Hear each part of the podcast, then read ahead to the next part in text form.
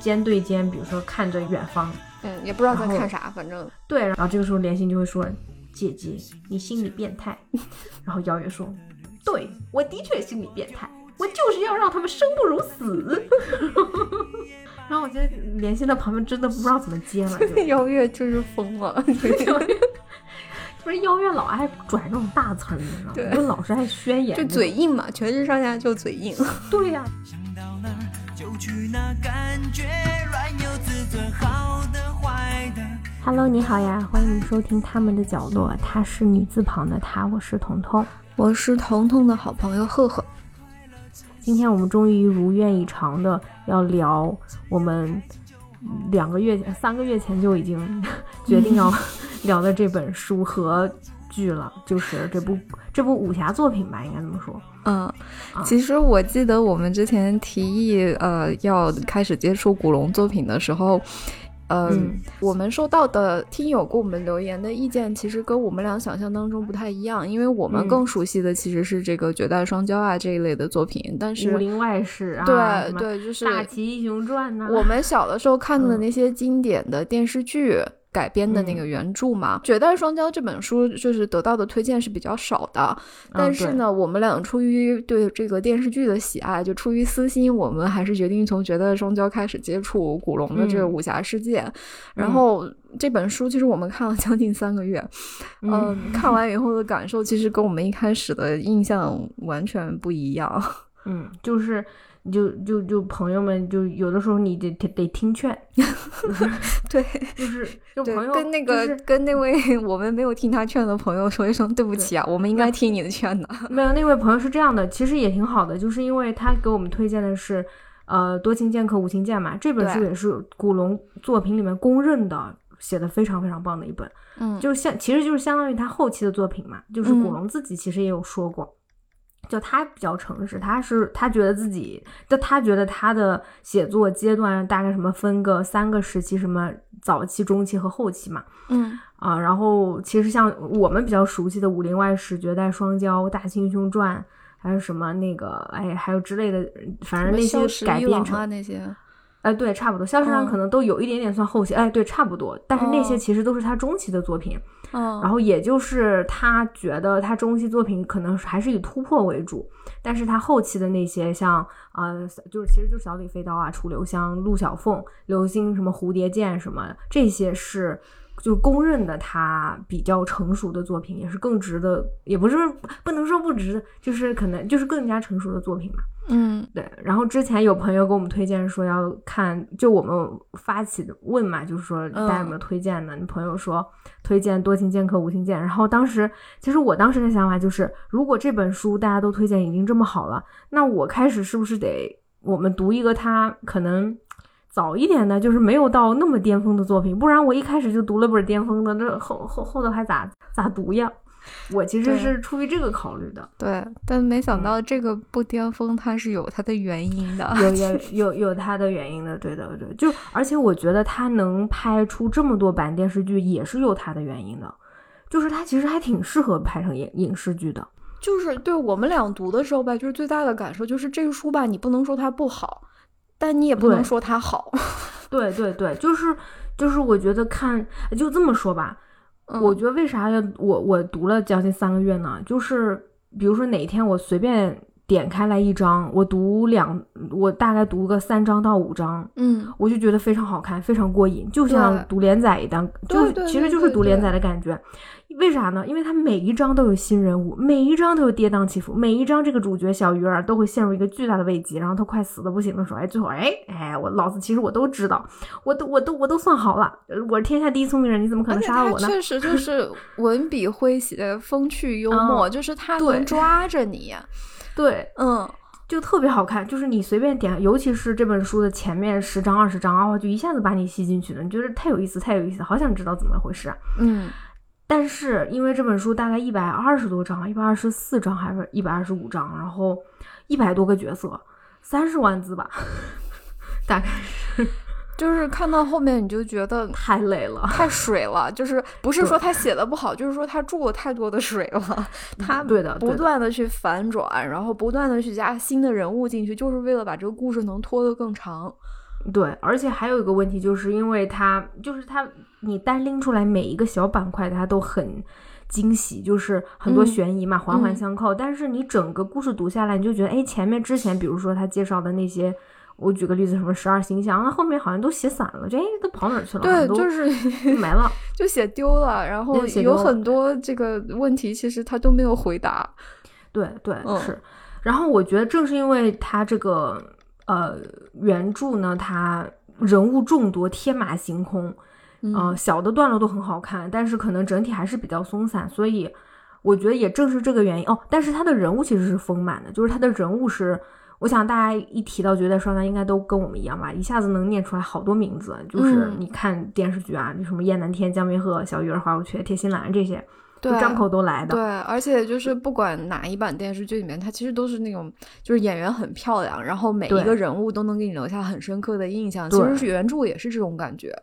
对对，就是他们的个性是很突出的这几个人，只是说，就是其实就是说，你跟着跟着发现，哎，这人物跑哪儿去了？他咋又过来了呢？哎，他咋写丢了呢？然后可能再读个十二章，哎，他又回来了，但是有点接不上。就是其实这个是，嗯，可能导致我们看了三个月的 原因。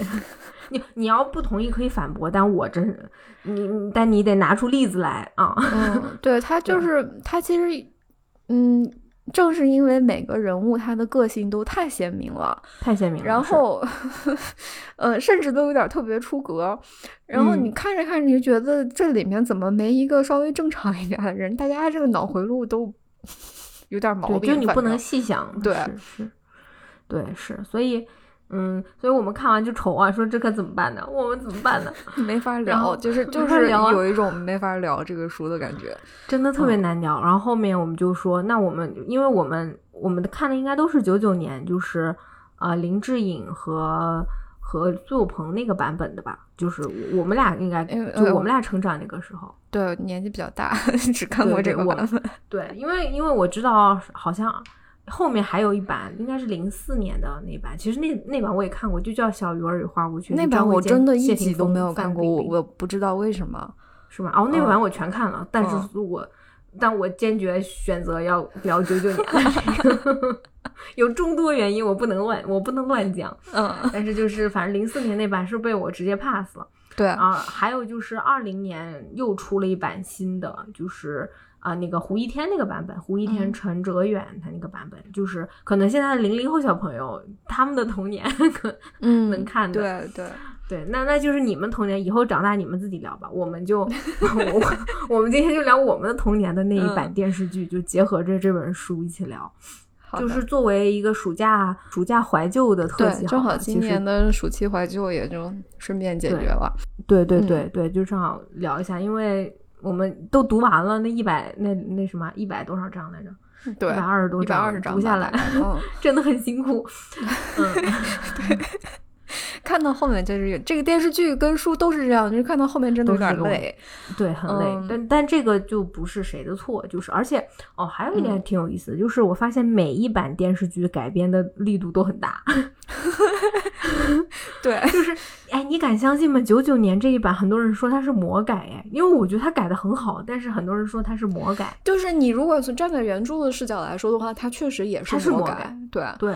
但是我非常能理解他魔改的原因，而且有几个魔改的，就是我们有一个奖项，就是我觉得他改的很好，你就应该这么改，你不然的话，你要真按原著改，我可能我不知道。那我们现在聊聊电视剧改编的更好的角色和故事线索吧。可以，可以，可以。那我我们就是因为是提名嘛，所以我们就是先想了几个，但可能聊的过程中还能想到别的提名，我们就会随时加进去。嗯。你你你第一个提名就是花无缺是吧？对我第一个提名花无缺，就是这这是为什么呢？我 坚决同意。嗯，这个我太震撼了。首先，小鱼儿与花无缺，就是我觉得你你就看美版电视剧，你就用咱们如果用番位用咖位来讲，肯定是双男主吧，对吧？对对。那每版电视剧都是这样，你你就看这两位男演员他的咖位各方面，你觉得还有他们的戏份，还有他们的感情线怎么成长线咋的，一定是个双男主的。对我其实因为我没有看过这本原著，然后我这一次看书的时候，我是被这本书给震惊了。我我也震惊了，花无缺咋是个工具人？我吓到了，他是在第三十三章，好像我印象中才出现。对，哎，朋友们，总共一百二十四章吧，好像三十三章花无缺才出现，然后之后就基本上每一章可能就很多章节，可能八八九十章这样。是没有花无缺，完就花无缺完全没有出现的。然后过了一会儿，哎，花无缺在突然出现，然后有他一点感情戏啊，有他一点跟小鱼儿的纠葛啊，怎么怎么地。其实就是对我有点震惊，原来原著中花无缺是个男二哎。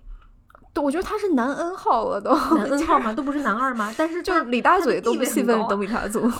哦，李大嘴戏份就是对 那个原著里的话，我觉得他不光是出现的晚，戏份少，而且他基本上没啥性格。性格就是他的性格，就是他的存在主要是为了让小鱼儿感到自卑。然后同时呢，这个他他和小鱼儿和铁心兰的这个三角恋是在原著里面就有的。就是其实书里面他也有说花无缺的几个特点。嘛，就首先他非常的冷静，他很帅，他翩翩公子，但是他更多的其实就像赫赫说的，就是小鱼儿看着花无缺，然后映照出自己的不足，就说哎呀，我怎么对这么差？我觉得原著里面花无缺其实有点割裂了，我觉得可能前半部分甚至前百分之六十的章节里面，花无缺是基本上没有任何心理活动的，没有。到了后面有必要的时候，就是要去推进这个。亲兄弟自相残杀的这个谜团的时候，花无缺才渐渐开始有了一些心理活动。这个时候，你才会觉得他慢慢有一点像一个双男主的故事了。嗯嗯，对，是。所以这个是各大电视剧我觉得都表现的不错的一点，就是终于把花无缺正式正式的把他纳为男主角了。嗯嗯，对，就像像九九年这一版的，呃，就苏有朋扮演的这个花无缺版本，其实就是。他一开始出场就是跟原著也比较像，好像你不太知道他心理活动是怎么样，他好像就翩翩君子。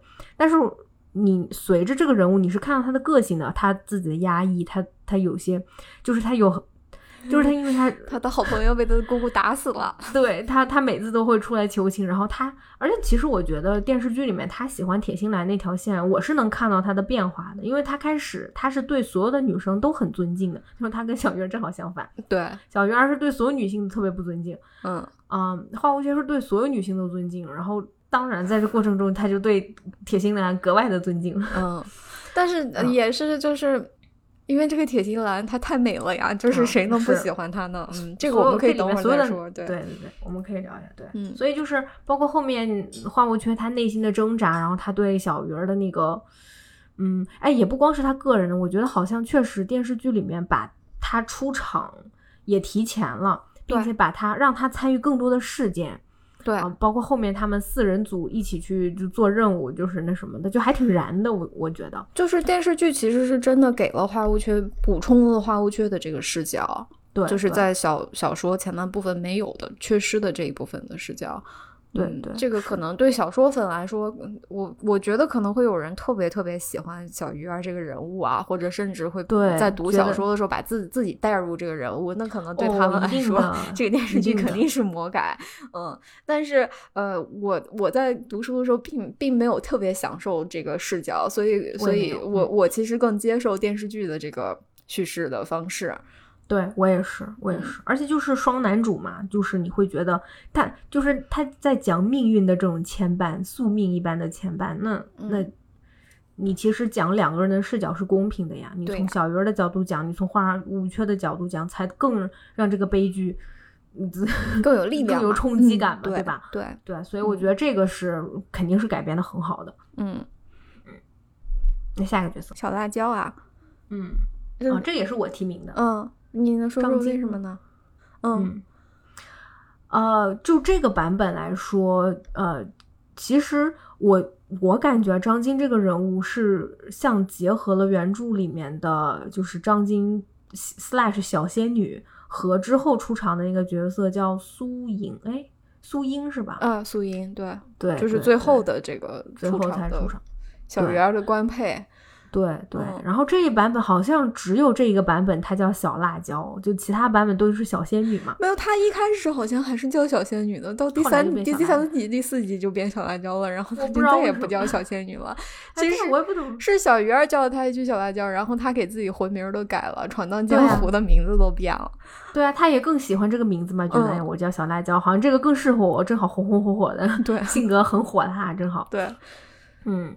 因为小说里面，其实小鱼儿最后的官配是那个苏英，就是那个治病的。嗯，但是这个问题在哪儿呢？是 总共一百二十五章，苏英大概八十九十章，还是八十几章才出现？对 对，就是你已经看到很后面了，突然这个人出现了，然后这个人爱上了小鱼儿，然后就是就比较呃有很多牵绊，然后大胆的表白，其实感觉。嗯，感觉跟之前的小仙女又有有一点像，就都有一点那种主动泼辣的感觉。所以，像这个版本，他就直接把这两个人算是并成一个人物了，就是拿掉了苏英的那个角色。对，对。然后，呃，我觉得是，嗯，是首先因为我很喜欢这位演员。嗯，我也是。对，很多时候也是因为我喜欢他。嗯嗯，然后再再者说，我觉得。因为有这个人物从头到尾的参与，你能看到这个人物的变化和他跟小鱼儿之间感情的变化，而不像小说里面，就是好像小鱼儿跟这个人好了一会儿，哎呀，然后又这，然后这个人就突然不见了。小说里这个小鱼儿的感情线索，我实在是懒得吐槽，就只能是只能说是另外一个时代的一一个对，就是它带有深刻的时代的烙印哈。是没没没没没法讲，对，嗯。对，所以我觉得这个，因为我发现其他的版本还都是比较尊重原著，就是张晶是张晶，就是然后苏英是苏英，对对对。像零四年那个版本我看过的就是分开来，然后我知道二零年那个版本也是尊重原著的，就是这两个人物，当然他们都让这个苏英早点出场了，就是早早出场。那官配嘛，你不能把它放到最后。对呀，其实这也是原著的问题，就是注水有点多。对呀，最后还得硬接硬添一个人物。对呀，对呀，就是所以每个版本其实都有所谓的魔改，然后这个版本的这个魔改是我很喜欢的一个魔改，我觉得太好了，你省省一个主角，省一个省一个小鱼儿的那什么 女朋友吧。对，不过就是这一点倒是，就是虽然呃原著里面苏英出场的特别的晚，而且其实也是有点尴尬，但是他确实他这个人物很有魅力，对他很有魅力，而且他功能性也很强，其实对对推动情节，对对对，然后把他嗯跟这个张晶就是小仙女这个人物去合并成这个电视剧里的小辣椒吧，就是嗯他身上会少那个苏英身上那种光环。这一点是没有办法的，就是因为其实小仙女张晶这个人物在原著里面，还有包括在电视剧里面，这个小辣椒她都会有一点点被小鱼儿的光环掩盖。对，就她是她跟小鱼儿在一起，其实是她有一点弱势。对。感情上对感情上，然后性格上，可能智力上也遭受了一定的碾压。对，就是我我很喜欢原著里面这个苏英跟小鱼儿那种有来有往，你出一招我接一招的那种，嗯，对弈的感觉，那种对峙感，我很喜欢那种张力，很我觉得特别有意思。就是小鱼儿好像终于碰上了一个对手。嗯，对对，这个是我我我非常认同这个改编，但是我又觉得这一点其实是有点可惜的。对对，嗯，但这个也是因为就是张晋这个人物塑造就是，嗯，比较可能相对没有那么有层次，嗯，确确实原著里面，因为因为苏英她是呃她是算是医生嘛，她是会用药的，嗯，然后这一点正好又是小鱼儿很擅长的东西，就是他们两个在一起切磋，互相。而且就是原著里面小鱼儿的人设是这个智力天花板嘛，然后苏英也是，也虽然我也不觉得原著里的小鱼儿有多聪明啊，但是就是，但你你得说他，我得接受这个设定，对吧？这个故事设定是这样设定的。嗯，其实我觉得原著里的苏英的那个智力是更更天花板的，就是他甚至浑身上下就闪烁着智慧的光芒。然后这这一点，就他们俩的对手戏是很精彩的。嗯，在电视剧里面，这个小辣椒跟小鱼儿的对手戏稍微弱了一点，但是它是那种很很常见的那种，就是偶像剧欢喜冤家那个套路。嗯，对，甜还是很甜的，甜是甜，嗯是。那就是这个角色了，这个这个改编，嗯，我们下一个吧。下一个就是我觉得啊，这个电视剧魔改的特别好的一点，就是他他给这个 邀月和燕南天变成了一对。对，这个其实用如果有原著粉，一定就是骂这是魔改，但我觉得改的特别好。对，其实因为我是先看过，我是对这个电视剧印象更深，然后我这一次补了小说，然后我就觉得震惊哈，就对这邀月咋能看上江峰那个窝囊废呢？所有人都爱江峰，因为他一开始就是说天下什么什么最快的剑什么燕南天，然后最美的脸是江峰，然后 然后邀 月连心，邀就是就邀月跟因为因为原著里面是邀月和连心都喜欢江峰，然后呢这个江江但这个江峰就是背叛了他们，跟这个月奴搞在了一起。对，然后原著里面可能这个旧江风啊这些事情都是邀月干的，可能连心在旁边打个下手这样。对，呃，当然这这个部分电视剧里面把这个戏份全部交给了连心，然后让这个给这个邀月配了这个男男性站立天花板这个叶南天。对，就是怎么说呢？就是从这个视觉呈现的效果来说，这个是非常合理的。如果你非常合理，你 让这个邀月这样一个就是美的非常有攻击性，然后又是站立天花板的这样一个女性，在视觉上。跟江峰那样的男性站在一起，他俩就不搭嘎，你就觉得邀月就大耳刮子抽江峰的，他不，他绝对不会爱上江峰。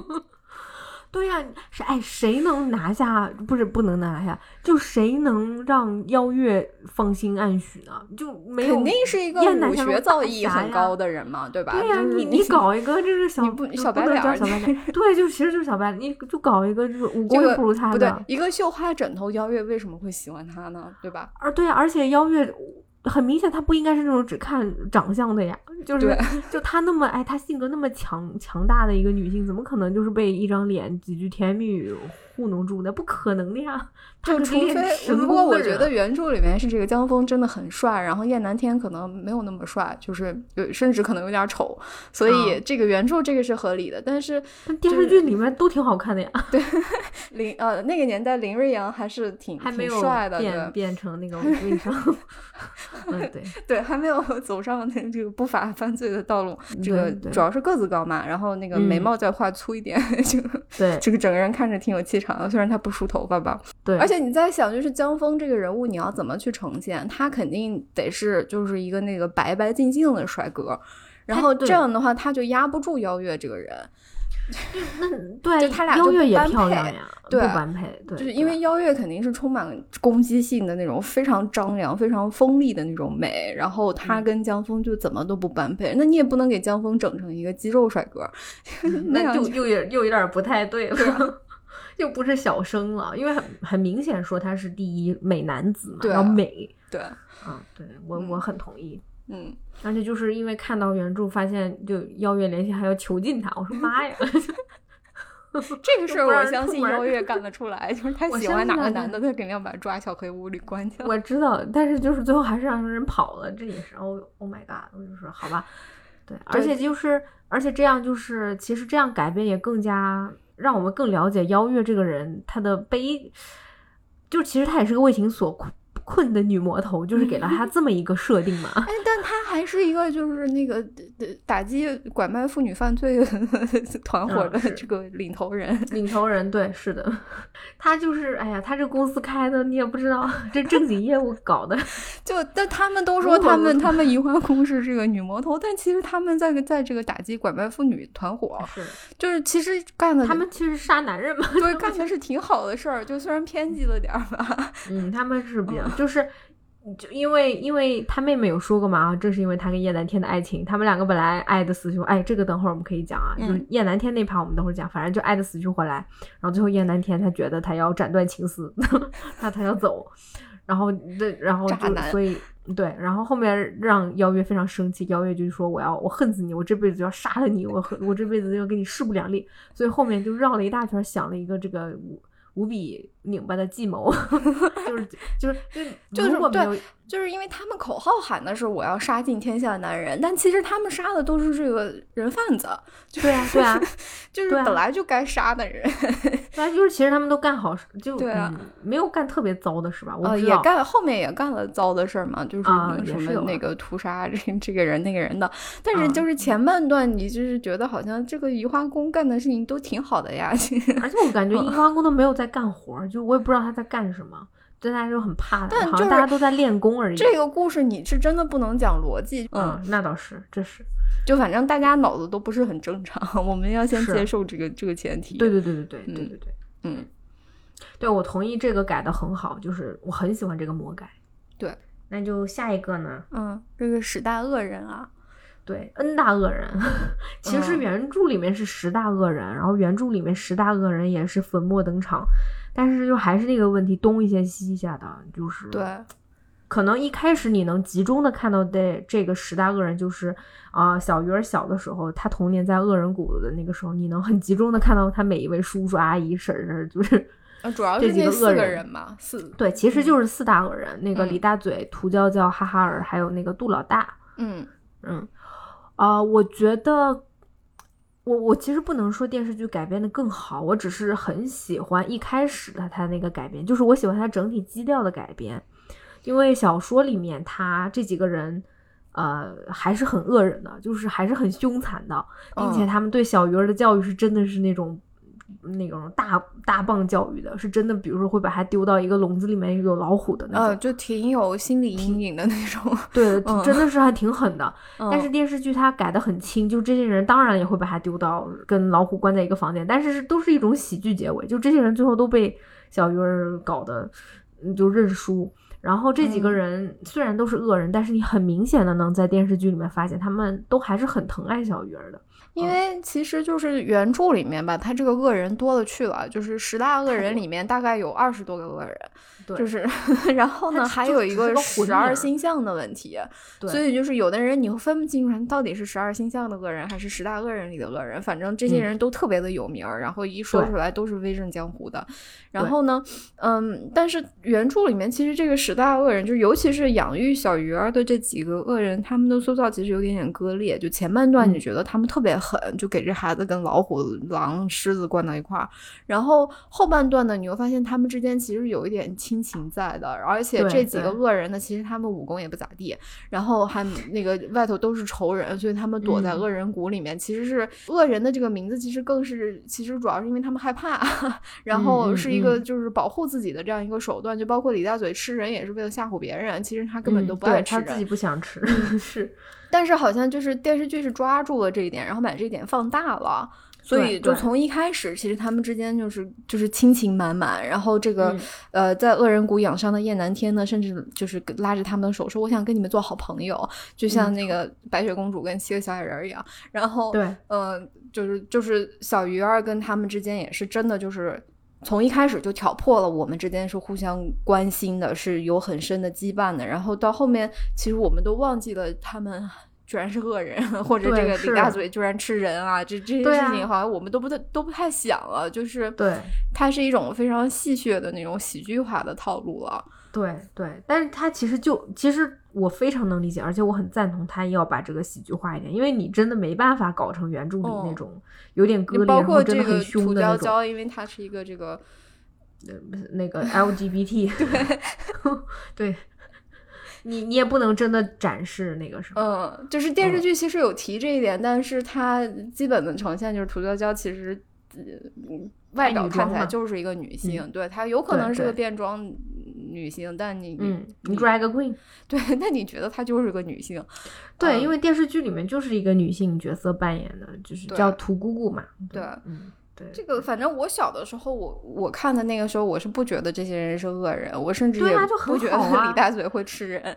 对啊，就那个时候，你觉得那个时候你看了以后，你才就是那时候感觉是恶人谷里面的这些恶人其实都很好，反而是名门正派江别鹤其实是一个对吧？是是个真正大恶人。其实我我以我觉得他是想传递这么一个信息，但是发现后来小说里面不是恶人谷里面那是真的就是 吃人啊、杀人啊，怎么真的就是对，就小说里可能就是都不咋地，都不是啥好人，对，都不是什么好人，对对。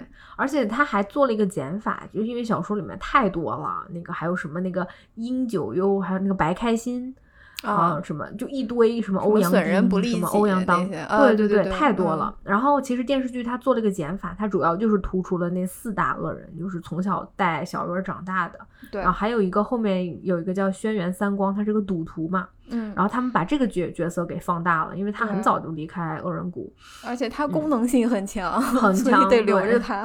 对，每次有赌局都是他上来，然后就展示小鱼儿的厉害啊。然后他得一会儿救小鱼儿，一会儿害小鱼儿，就是推这故事全是他作出来。然后，然后还得要被江别鹤当成棋子，就是就是那种对。哦，包括还有那个呃铁站这个人物，他们也是保留了，铁战也是很重要，太强了，对，对对对。嗯，那还有啥？好像就这几个了。嗯，行，那就这样吧。反正这呃，以上这就是我们觉得这一版电视剧改编的还不错的，改编的更好的人物和故事线索。对，嗯嗯嗯。那下一个奖项吧。那就 盛世美颜奖啊！哦，这是我家的，全员提名。对，就这个其实可能主要是颁要要说给这个可能没有看过这个电视剧或者不太熟悉这部电视剧的朋友，就是嗯，这里面的演员可都太好看了，太好看了。哎，怎么能有这么好看的？就是全部都是男男女女老老少少的好看的，特别是女演员啊，他们。每一个人都美的不一样 啊，真的不一样，就是妆容都不一样。就是你可以看见她皮肤的瑕疵，你甚至有的时候能看见她的双下巴。然后呃，有一些女演员她也不是特别特别特别的瘦，她就是就是正常的中等身材，但是就是很漂亮，就是很漂亮。嗯，对对，男演员也很不错，就是我们看到年轻时候的这些。现在也都活跃在活跃在演艺圈的 的男明嗯男男演员，他们当年的 美颜。嗯，对，我觉得林志颖和苏有朋这个就是选他们演双胞胎兄弟，这个真是神来之笔。对对，嗯，林志颖说和苏有朋越看竟然越像一对兄弟。你你可以参考零四年的那个张卫健和谢霆锋版本，我就不说啥了。我们没有嘲笑的意思，我就是说大家就是带着嘲笑的意思。但是大家就是大家看一看这个原著说孪生兄弟，就算你异卵双胞胎，你是不是稍微还是要像一些的？身高。呃，这个外外形还是倒是挺像的 啊？是吗？Anyway，对，反正就是真的，林志颖跟苏有朋从长相、气质，就是除了气质不太一样，身高、长相真的好像。对，而且还有一点啊，就是我都看到三十多集，我才意识到他俩都不高，就是他俩跟女演搭戏，就是头上还夹着那个那个头发还扎起来嘛，他们头发还都盘起来嘛，也就才比女女演员高。高半个头那样的，但是一点都不可能都不到，嗯，但是就是因为但你一点都不觉得哎，你就觉得还是很很配哎，很很好看，嗯，因为那个画幅的原因嘛，就是其实身高差小一点，其实反而会看起来更和谐，很舒服，对对对，所以不是说你一定要挺的，呃。板正是吧？那个 你又在黑谁？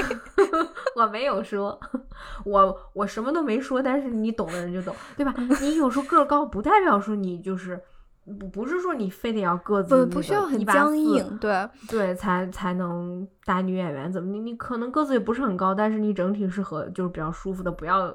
对吧？就不要做怪动作，还是很好看的。就是你可真的可以看。对，因为其实苏有朋他在这个里面也特别的挺拔，然后他走路走的那种标准的四方步，但是你不会觉得他很僵硬，你不觉得他在装，对他就是不装呀。问题就是，然后林志颖就是那种有点痞子的，林志颖其实有一点点驼背，驼背，然后他有点他会脖脖子前倾，对对对，但是就是就很人物的这个对。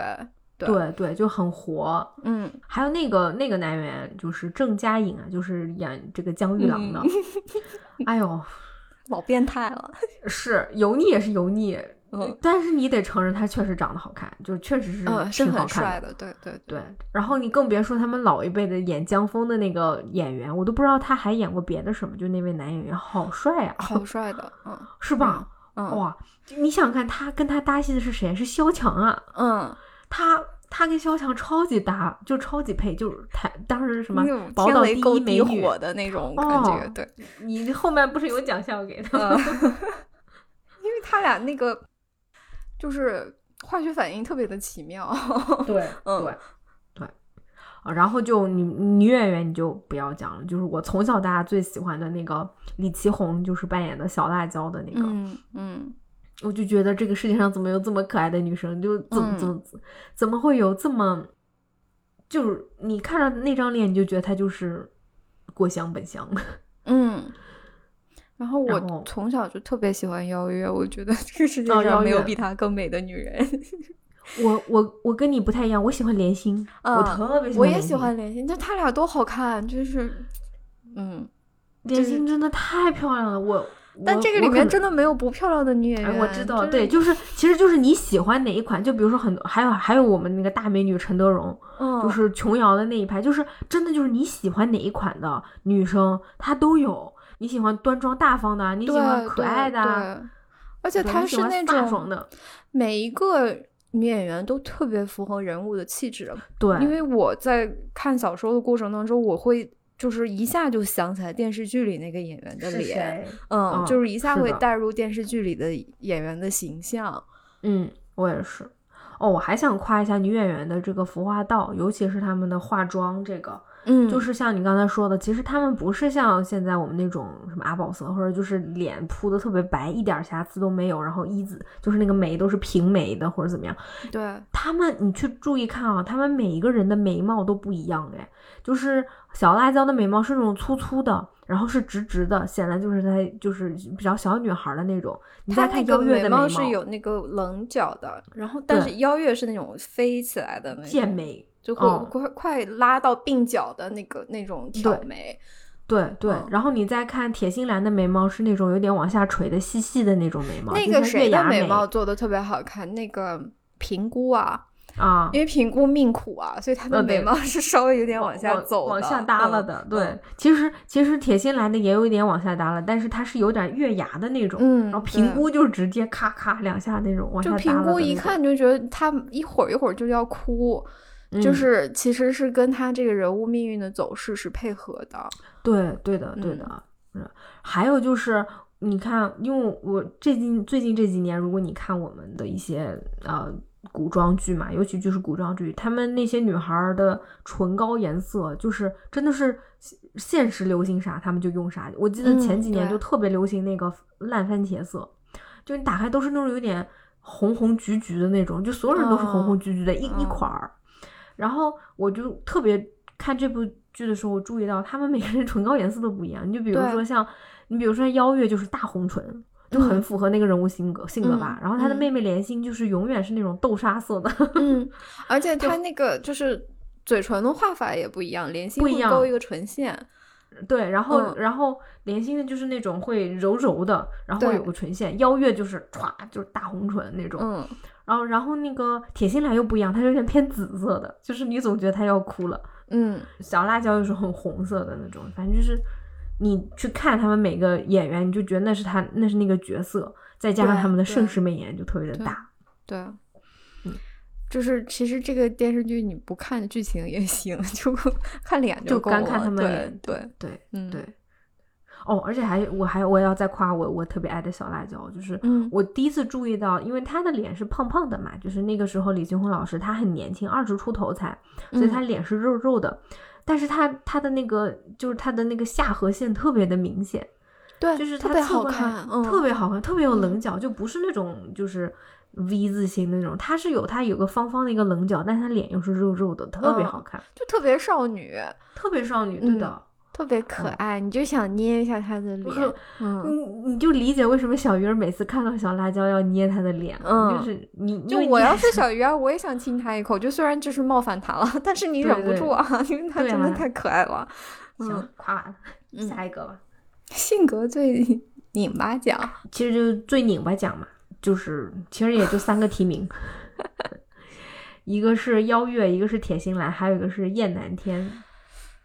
哎呀，其实这个先聊铁心兰，要不很快说一下。这个就是要涉及到 原著，是。我虽然觉得古龙写的很好，文笔也很好，然后这个原著我看的大部分的时间我是享受它的，但是我在这里要批评他一句，我觉得他对铁心兰这个人物怀揣着非常巨大的恶意，恶意，然后他给铁心兰就整个就是写崩了，嗯，就我单方面宣布他写崩了，哎，因为我觉得惨就惨在这本小说是小鱼儿的视角来写的。小鱼儿从小在恶人谷，他就觉得他对女人是有偏见的，因为他的他受到的教育，就是他也没有好像真正遇到过一个女性，应该是没有吧。屠姑姑不算吧？哦，他身边没有正常的人类，所以男性和女性他都没 遇到过。然后他对女性所有的想象都是别人告诉他的，都是身身边这些很可怕的男性跟他说，女人是什么什么样，女人是柔弱的，女人是三心二意，女人会抛弃你，女人怎么怎么地。就是没有，其实我觉得也没人告诉他，但是就是小鱼儿是这样认为的。对，是，但这就很奇怪，你说他为啥会这么认为嘞？他就一个人，对，那就不知道是谁在夹带私货了，是吧？不知道谁在夹带私货了。这个你也不能讲，就比如说，尤其是你可以看那个微信读书，就是大家都在聊，每次聊到这个东西，下面都在吵，就是你很明显能知道谁是男人，谁是 谁是男的，谁是女的，对对对，谁是匿名留言的性别是很明显的。然后就说你们怎么这么呃，你们怎么这么脆弱？他又这这个说的是小鱼儿的想法，又不是作者的想法。但是就像你们说的，那那你塑造出来的，不，anyway 就不不不多提了。嗯，反正就是呃。就是以小鱼儿的他对女性的偏见，他带着这种偏见离开恶人谷，然后遇到的第一个人就铁心兰，然后他的偏见集大成者，就铁心兰一哭，他就来了一句：“女人都是柔弱的。”铁心兰一觉得，哎呀，怎么办？他说：“哎，女人都是好控制的。”他就会出这种，就反正他就会说这样的话。对，然后好像更加放大了铁心兰是柔弱的，好像没有主见的，然后就什么都听他的。但是，但是朋友们，我们从铁心兰的视角来捋一下这件事情。嗯。铁心兰一出场，他是带着任务的，他拿这张藏宝图，然后他在到处找他的爸爸，而且他而且他女扮男装，女扮。对我看书的时候一直以为其实这是花无缺，然后最后才发现哦，这个是铁心兰，然后就很，她是一个很飒的姑娘，嗯，而且他武功也不弱，他拿着一把刀到处砍人，然后还还都能砍赢，然后。就不管是小说和电视剧，其实一开始都是这样去呈现铁心兰这个人物的。但他遇到小鱼儿以后，完全变了。他对小鱼儿一见钟情，见色起意，然后呃，这个芳心暗许，然后他就失去了全部的理智和武功和决断力和一切，就变成了这个嗯。去去哪儿？我去哪儿？对你，你为什么不喜欢我？我这么喜欢你。然后小鱼儿对他说一句，就是嗯，你那个小鱼儿肯定觉得女人是麻烦嘛，女人是祸水，我不能沾。然后对，没有没有去回应他的情谊，然后他就哭。然后呢，后面他就遇到了花无缺，然后花无缺莫名其妙就要杀小鱼儿。对，然后花无缺呢又爱上铁心兰，然后铁心兰呢又一边一方面觉得花花无缺很好，一方面觉得小鱼儿也很好，然后。就是这个人物，他大概用了三章的时间就写崩了，然后，然后，呃，后面后面这个就是这个电视剧里面，就是这个画风就很明显。一开始是一个英姿飒爽的女侠，女扮男装，然后带着任务在在在完成自己的这个这个女侠的这个之路的使命嘛。然后到了后面就变成了琼瑶，对，天天天天坐在那里以泪洗面，然后就我到底是爱小鱼儿还是爱花无缺？然后他们两个人。为什么都这样对我？然后就就是铁心兰到最后就就在书原著里面，我印象特别深刻。对铁心兰每每一次出场，最后就是掩面奔逃，掩面而去。你可以 查着掩面而去，就是这个。对，每次都是说不高兴，而且很多时候，而且我觉得铁心兰她，你你看一开始她是有自己的任务的，她要找她爸爸，因为电视剧里面她是她爸爸很很快就死了，嗯，是被哎是是是被江别鹤他们害死的吧，是吧？对对对，所以所以她这个任务很快就没了，然后她的任务后面她铁心兰任务就是我要让小鱼儿跟花无缺不能自相残杀，因为他们是多好的一对朋友啊，他们他们是好朋友，怎么能那个自相残杀呢？况且我爱小鱼儿，花无缺又爱我，我怎么？嗯，我怎么能让他们好好的？怎么到最后就开始说琼瑶的词儿了？我都怀疑后面词儿都是陈德容自己想的。他后面就是特别的琼瑶，然后就是每天就琢磨这件事。然后每次他比如说在这边劝小鱼儿，你不要打了啦，真的。然后然后就这是不可能的，我一定要杀了谁谁。然后他就掩面而去。然后过了一会儿，他去找花无缺，花公子，你不要打了，是你为什么一定要听你大姑姑的话？他说不行，这个我一定要打。然后他又要掩面哭着跑了。对。对，就是你这陷入怪圈嘛。而且他们俩就是中间有一大段，就大概五集的时间，这一会儿小鱼儿跟铁心兰在一起，然后过一会儿小鱼说你去找花我去吧，然后铁心兰就哭着跑了。然后过一会儿花无缺又说花无缺又说你去找小鱼儿，然后铁心兰男人都这样吗？为什么呀？然后问题是每次推完了以后，那个小小鱼说：“哎呀，我心好痛啊！其实我还是有点喜欢铁心兰的，但是不行，他更适合他，他不要跟我在一起。”嗯。然后过一会儿，花无缺说：“哎呀，但是那个我是很爱铁心兰，但是我又不行，是因为他的姑姑不让他跟铁心兰谈恋爱嘛。所以说我不行，我要把他推开。怎么怎么？我姑姑不让我早恋。对，但是而且他们俩那在那段时间都是我不能跟铁心兰在一起，所以我就去把他送给对方。就是铁心兰是不能单独出现在这个世界上的。是的，就是他像一个物品被送来送去，就或者像个皮球被踢来踢去那几集。就特别，所以我说他这个最拧巴奖其实是反义词。他我不我不觉得这个人物拧巴，我只是觉得他被写的很拧巴。就他不拧巴，但是因为被这样的塑造，作这个人物的 对人的，因为他被创作成这个样子，显得这个人物很拧巴。但我觉得他是一个很很很可惜的角色，就是很可惜的女主角。而且我真的要 非常非常强烈的夸一下陈德容老师。他对对呀，你都说就我们刚才说这个角色都这样了，你觉得那不是得烦死你吗？就是你你看这个剧的时候，真的不会觉得铁心兰烦，就他一哭我就想给他擦眼泪。我觉得他的台词我有点受不了，就是越看越像琼瑶。但是他的表演我是能理解的，我就觉得很委屈啊。那他就是很委屈啊，就是他臭男人为什么要这样对我？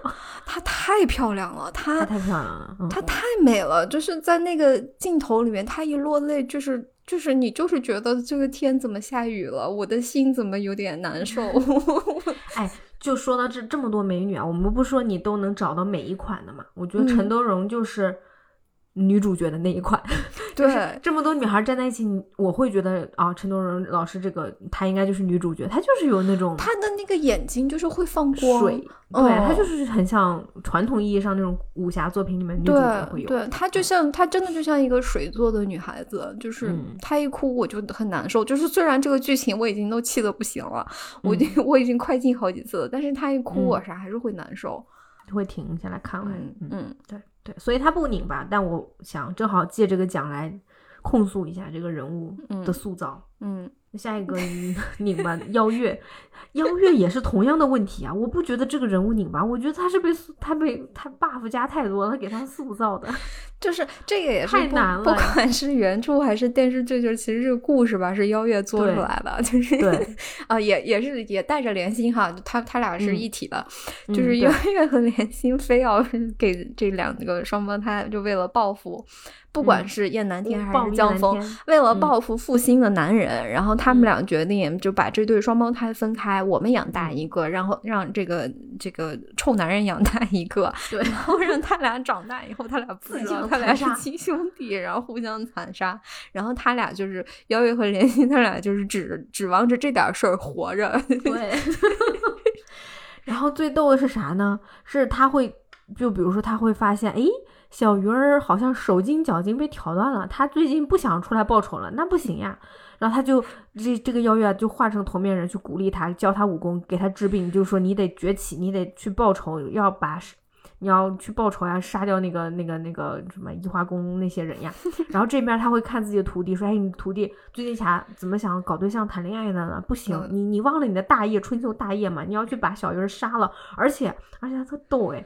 就是小鱼儿，比如说死了掉从悬崖里掉下去，他说那不行的，你一定要你一定要把他找到救活他，因为小鱼儿只能 死在你花无缺手上。对，比如说旁边那个谁啊，那个江别鹤杀了，那不行的，我就要把江别鹤杀掉，因为他只能死在你的手上，你知道吗？就是就是好复杂呀，就是你你你，就小鱼儿想说，我想死我都不行哎，我我想我想当一个，我我想宅在家里面躺着。躺平我都不行，我一定要去练功，我一定要去跟那个谁打。但我我现在想想，我觉得原著里面的邀月塑造的更好。嗯，你说说，就是原著里面你是可以看到邀月身上，就是他作为一个就本书那个战力王者，就嗯最武学造诣巅峰的这样一个人的那一面。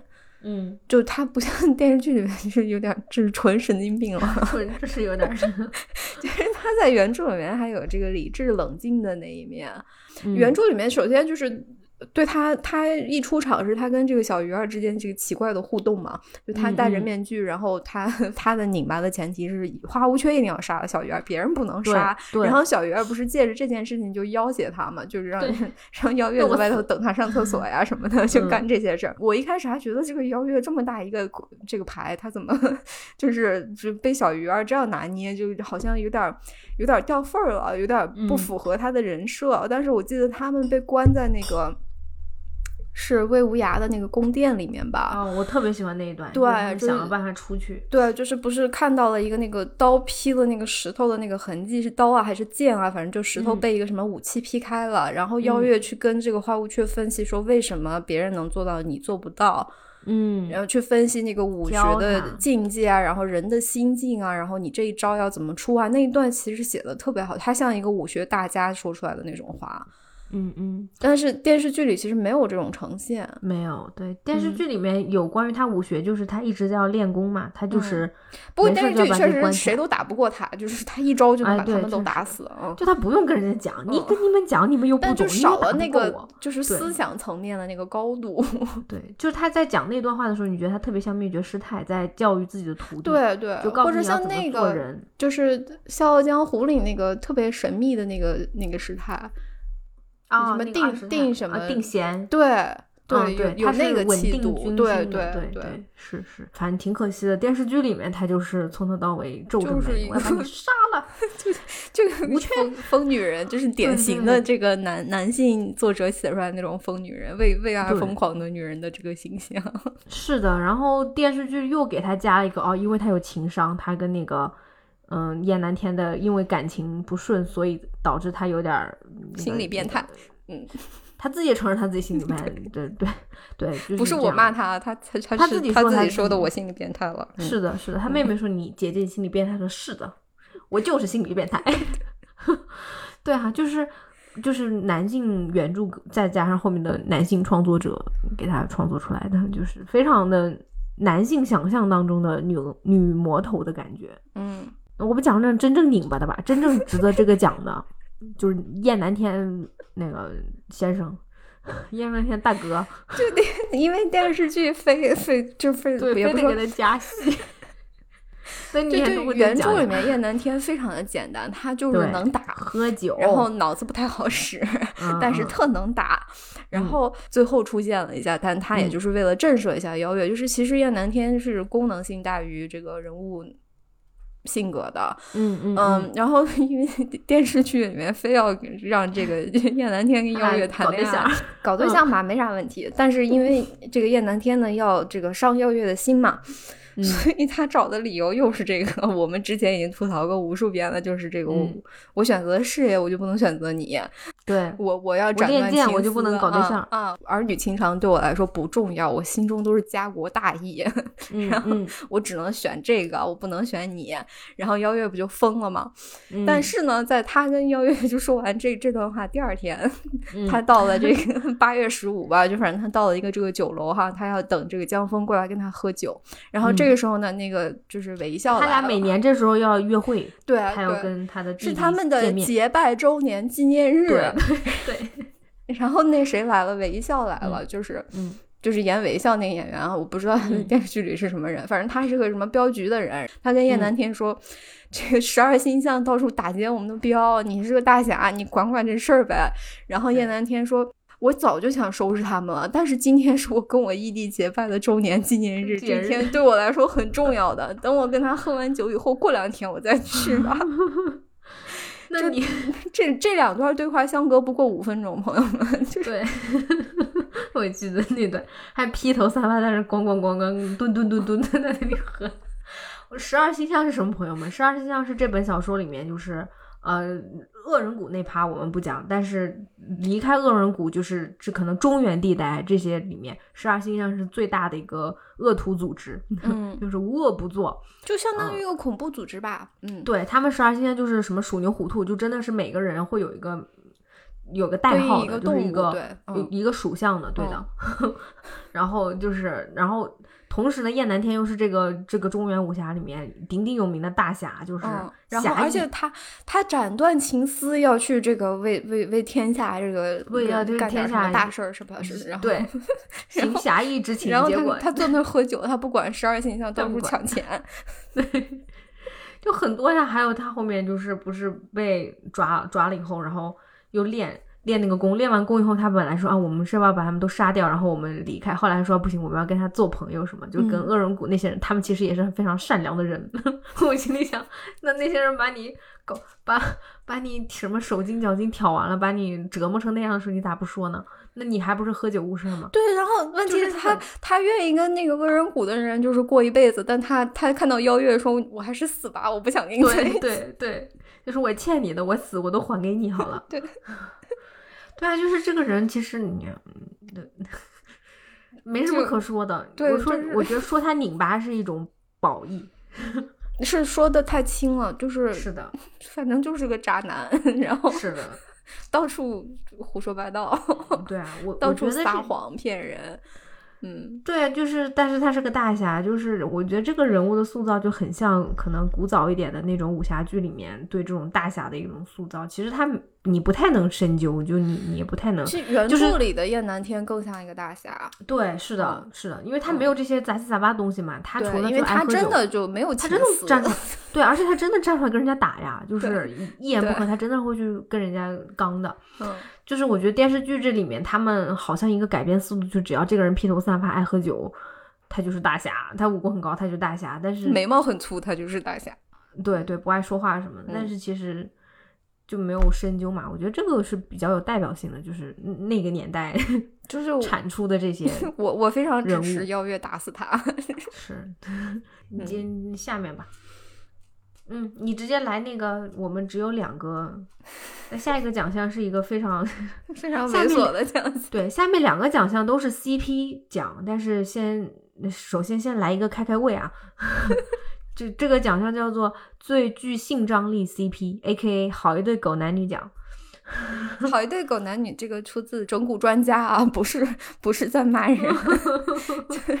哦，原来是这样啊！好，那就反正就是借鉴于那个的一个奖。然后提名呢，其实只有两对，因为其他的其他的 CP 虽然都很般配，但是没有那么其他是我们对下面一个奖就是这个 CP 奖。然后这个奖里面一个是江枫月奴，我们刚才其实说过了。然后另外一个是江别鹤和肖咪咪。我们可以给大家介绍一下，如果大家不记得肖咪咪是谁和江别鹤是谁的话，肖咪咪是我这本书里面 我觉得最神的一个角色 啊。对，我觉得就是就如果大家大家读古龙的小说，就会发现他写的剧情特别的清奇，嗯，就是就是你想不到，就是啊，就是想不到。小咪咪这个角色就是你想不到的。小咪咪其实是十大恶人之一啊，然后是一位驻颜非常有术的女性。嗯，然后小咪咪呢住在一个这个地地下宫殿里，但这个地下宫殿其实不是她建的，是她偷的。对，这宫殿里的人都死了，为啥死的我忘了，反正他们是谁也不重要，因为这个这条线后面就写丢了。但不管怎么说，小咪咪就住到人家那个宫殿里面，因为宫殿修的还挺好的，然后从从地上是找不见的。然后呢，他迷死人不偿命。对，他的外号叫迷死人不偿命，但其实呢，他是一个就是女尊思潮的这个这个一个一个倡导者吧。对，然后他他的这个地下宫殿里面呢，养了一大堆的男宠，而这些男宠都是他的妃子。他住在这个宫殿里面，就是为了这个奸淫一大堆被他拐卖来的男男性。对，然后呃，其中一个 男性呢，就是这个 焦玉郎。这个小鱼儿呢，后面也被他拐带来了。然后，对小鱼儿其实，在原著里面是在这里遇见江玉郎的。电视剧呢，做一点小小的改编。嗯，总之呢，就是在这个电视剧里面 加了一个很劲爆的线索，就是江玉郎跟他这个这样那样胡天胡地之后呢，嗯，本来是被封为了皇后，然后小鱼儿来了以后呢，江玉郎就这个皇后之位就被剥夺 了，就就被篡，就降为贵妃了。对，他们就翻脸了，翻脸了的这个。这个过程当中呢，肖咪咪就就是爆出了一条非常劲爆的消息，就是你是你是进那个江别鹤的儿子呀，我跟江别鹤也在一起过 对我们有一段露水情缘，然后然后特别的那个特别的激烈，特别的劲爆，然后我现在想回想起江别鹤，我都觉得他是一个非常好的情人，怎么怎么地。反正很简单，其实就一两句词，然后说完这句话没多久，香咪就被这个 江玉郎和小鱼儿打死了。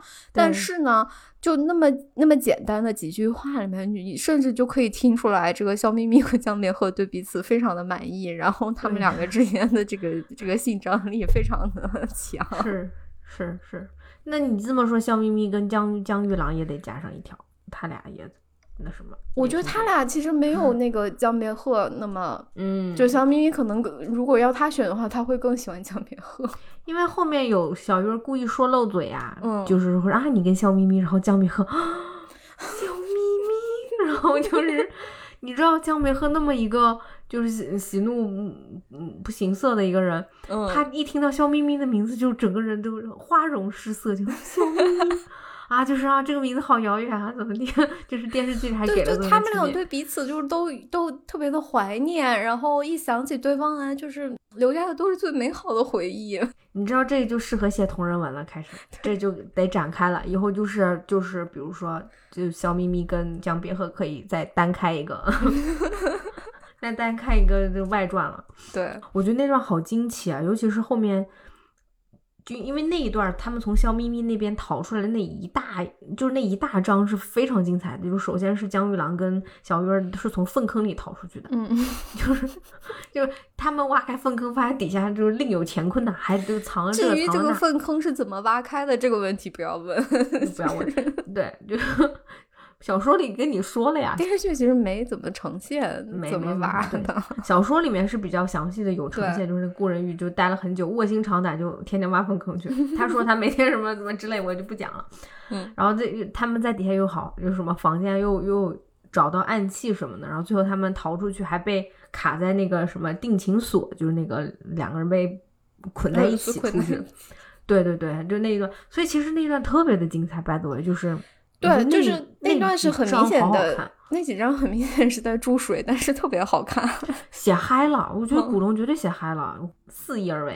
就而且他发现那个地宫地宫原主人的这个尸体，这个人跟那个人是怎么相爱相杀的？对对对对对对。这个谁是谁的老婆，谁的老婆给谁戴了绿帽子，这些事儿，他们通过他们尸体全给推断出来了。对，就非常就很好看。但是这个事情有什么？跟整个故事有什么关系呢？没有任何关系啊，没有关系。他就是写出，就一下写开了，你就你明显觉得作者就写嗨了。对，嗯，对。然后那个小咪咪，反正最后死的也不明不白的，就嗯，就拜拜了。对对，我觉得电视剧里面就加的这么一小段，就是嗯，一下让江别鹤这个人物也更立体了。然后又恶心了江别鹤是吧？就是你天天到一天到晚，你还仁义道德放在嘴里面，什么不近女色，结果呢，你还。你还是皇后，她只是不近一般的女色。嗯，她对是香咪咪不是一般人，不是一般人。对，行。然后对另外一个另外一对性张力非常十足的 CP 呢，就是这个江峰跟岳奴。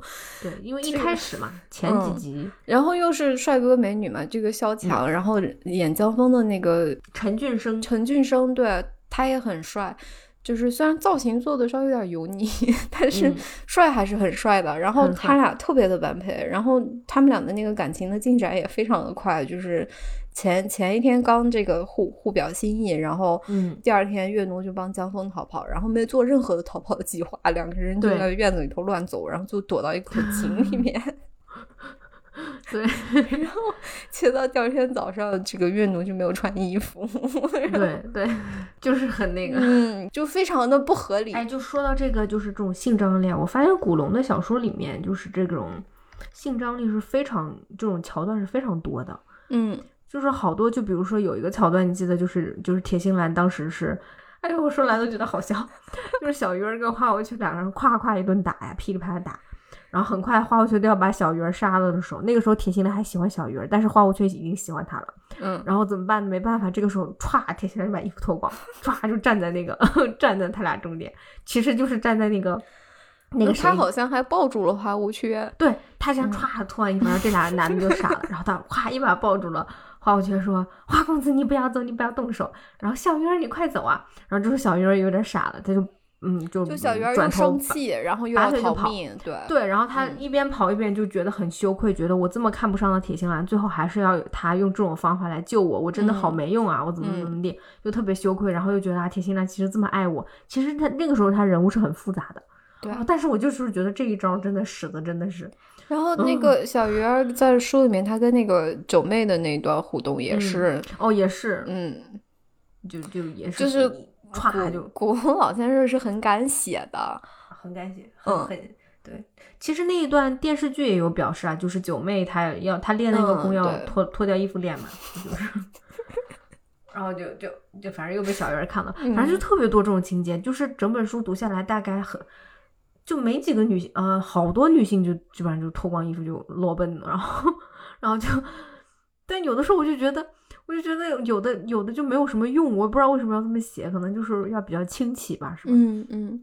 那而且他的很多女性角色是有欲望的，是有性欲望。对，哎，这个我喜欢，这个我也喜欢。对，就其实你说的，我们说的肖咪咪和那个月奴，肖咪咪就是尤其是嘛，包括像月奴啊什么，他们他们都有很大方的说过这个，就是。我觉得原著里面的江枫和月奴都是比较稳重的那一挂。但你要你你想，我要是江，比如你是江枫啊，你就是邀月莲心都喜欢你，你你敢喜欢他们吗？也也是敢的哈。反正有的人可能就不敢。然后这个时候突然来了一个月奴，他也没有那么有攻击性，那他可能就觉得，嗯，我我我想找一个没有攻击性的。所以好像小说里面江峰和月奴。月奴就是很温柔的那种，对，比较真，可能相对真挚一点。但是我觉得电视剧里面是因为莲心也非常温柔啊，我觉得莲心超级温柔，甚至比月奴还要温柔。对，但是莲心不敢去表达她的感情嘛，就电视剧里面的月奴是更大胆一点的，更感情是更外放一点的。然后他跟江峰之间的那种就是吸引力也特别的强。对啊，因为江峰觉得莲心他们冷冰冰的，就是你们都是一群冷冰冰的女人，只有月奴是有血有肉、会笑会哭的，贪 嗔痴傻的一个女性，她就其实就是比较有鲜活嘛。对，嗯对，然后这一点确实是，就说到这一点，觉得古龙，嗯，就。写的还蛮惊奇，对，有的这种惊奇的段落没有啥必要，有的还是挺精彩。嗯，你就说铁心兰那个，我哎，我觉得铁心兰那一段是有必要的，就是他对，就是虽然很很不尊重铁心兰，但是就是从小鱼儿的成长来说，那一段其实小鱼儿是有，对对啊，这本书就是反正这本书就是小鱼儿的成长，这本书对 对。主要的主旨就是小鱼儿这个这个男主人公的成长，以及对铁心兰这个人物的贬低和不尊重。是啊，就是嗯，anyway，我们下一个吧。嗯，那我们就说嗯说其他的一些稍微正常一点的 CP 吧，就是一些相爱相杀的。对对对对，首先我就是要提名邀月莲心这对姐妹。嗯。我其实觉得这个是电视剧做的更好的，就是书里面邀月跟莲心很多时候是分开来的，或者就是他们虽然在一起，但是都不咋聊天儿，对，就没有说事儿，互动，对，没有互动。对我觉得电视剧里面就是这两个人，一个唱红脸，一个唱白脸，然后就是大姑姑小姑姑，他们就像一对。他们真的就像一个家庭，就是他们两个像爸爸妈妈，然后吴缺是他们的儿子，嗯，就是邀月是那个大家长，很强悍，但是就是大家都很怕他，但是只有莲心就是他的妹妹。能把他像撸毛一样，就是撸顺了，就 然后对对，并并且告诉吴缺说你不要顶撞大姑姑，你要怎么地。然后同时呢，他也会去给邀月做思想工作，就是他们两个的那种默契。他们俩反复会说的一一句台词是我们两个人从小相依为命。我觉得电视剧是真的体现出来的，其实他们俩只有彼此这种这种亲情的感觉。对对，你想他们两个一起成立了这个移花宫，哎，虽然他们俩一手建立起来，然后一起去管理，虽然管的也就这样。然后他们一起去养大了一个孩子，就不管他们愿不愿意或者是什么居心，但是至少他们都是爱。反正电视剧里面表示，至少他们都是很爱，呃，花无缺的。嗯。然后这两个人就是，嗯，怎么讲？就是莲心一直，我觉得从莲心的角度，她一直是觉得姐姐压抑她，就是她其实也很渴望爱情，她也很渴望向往外面的生活，但是她又觉得那是我姐姐，我唯一的亲人。嗯，我怎么能不管呢？对，然后我很喜欢他们的互动，我觉得他们俩经常聊天儿，就比如说连连心会一帮那个邀月梳头，说啊，我最喜欢给姐姐梳头了，你知道为什么吗？然后姐姐说为什么？因为我头发多嘛？他说，然后连心说。啊，不光是这样，姐姐的头发又多又油亮，我就没有。同时呢，我就觉得姐姐头发好，别的也什么都好，就是就是莲心特别会，你知道吧？就是用生活中的小小小事情，然后跟姐姐假装闲聊，然后聊着聊着，他就聊到他真正想跟姐姐说的啊，就是你你什么都这么好，怎么地？然后最后落点就是你你不要对吴缺那么凶啦，你你要让你要放手，你不要让吴缺啊不开心怎么样的。对，我觉得电视剧里面就真的让莲心对邀月说出来了，就是。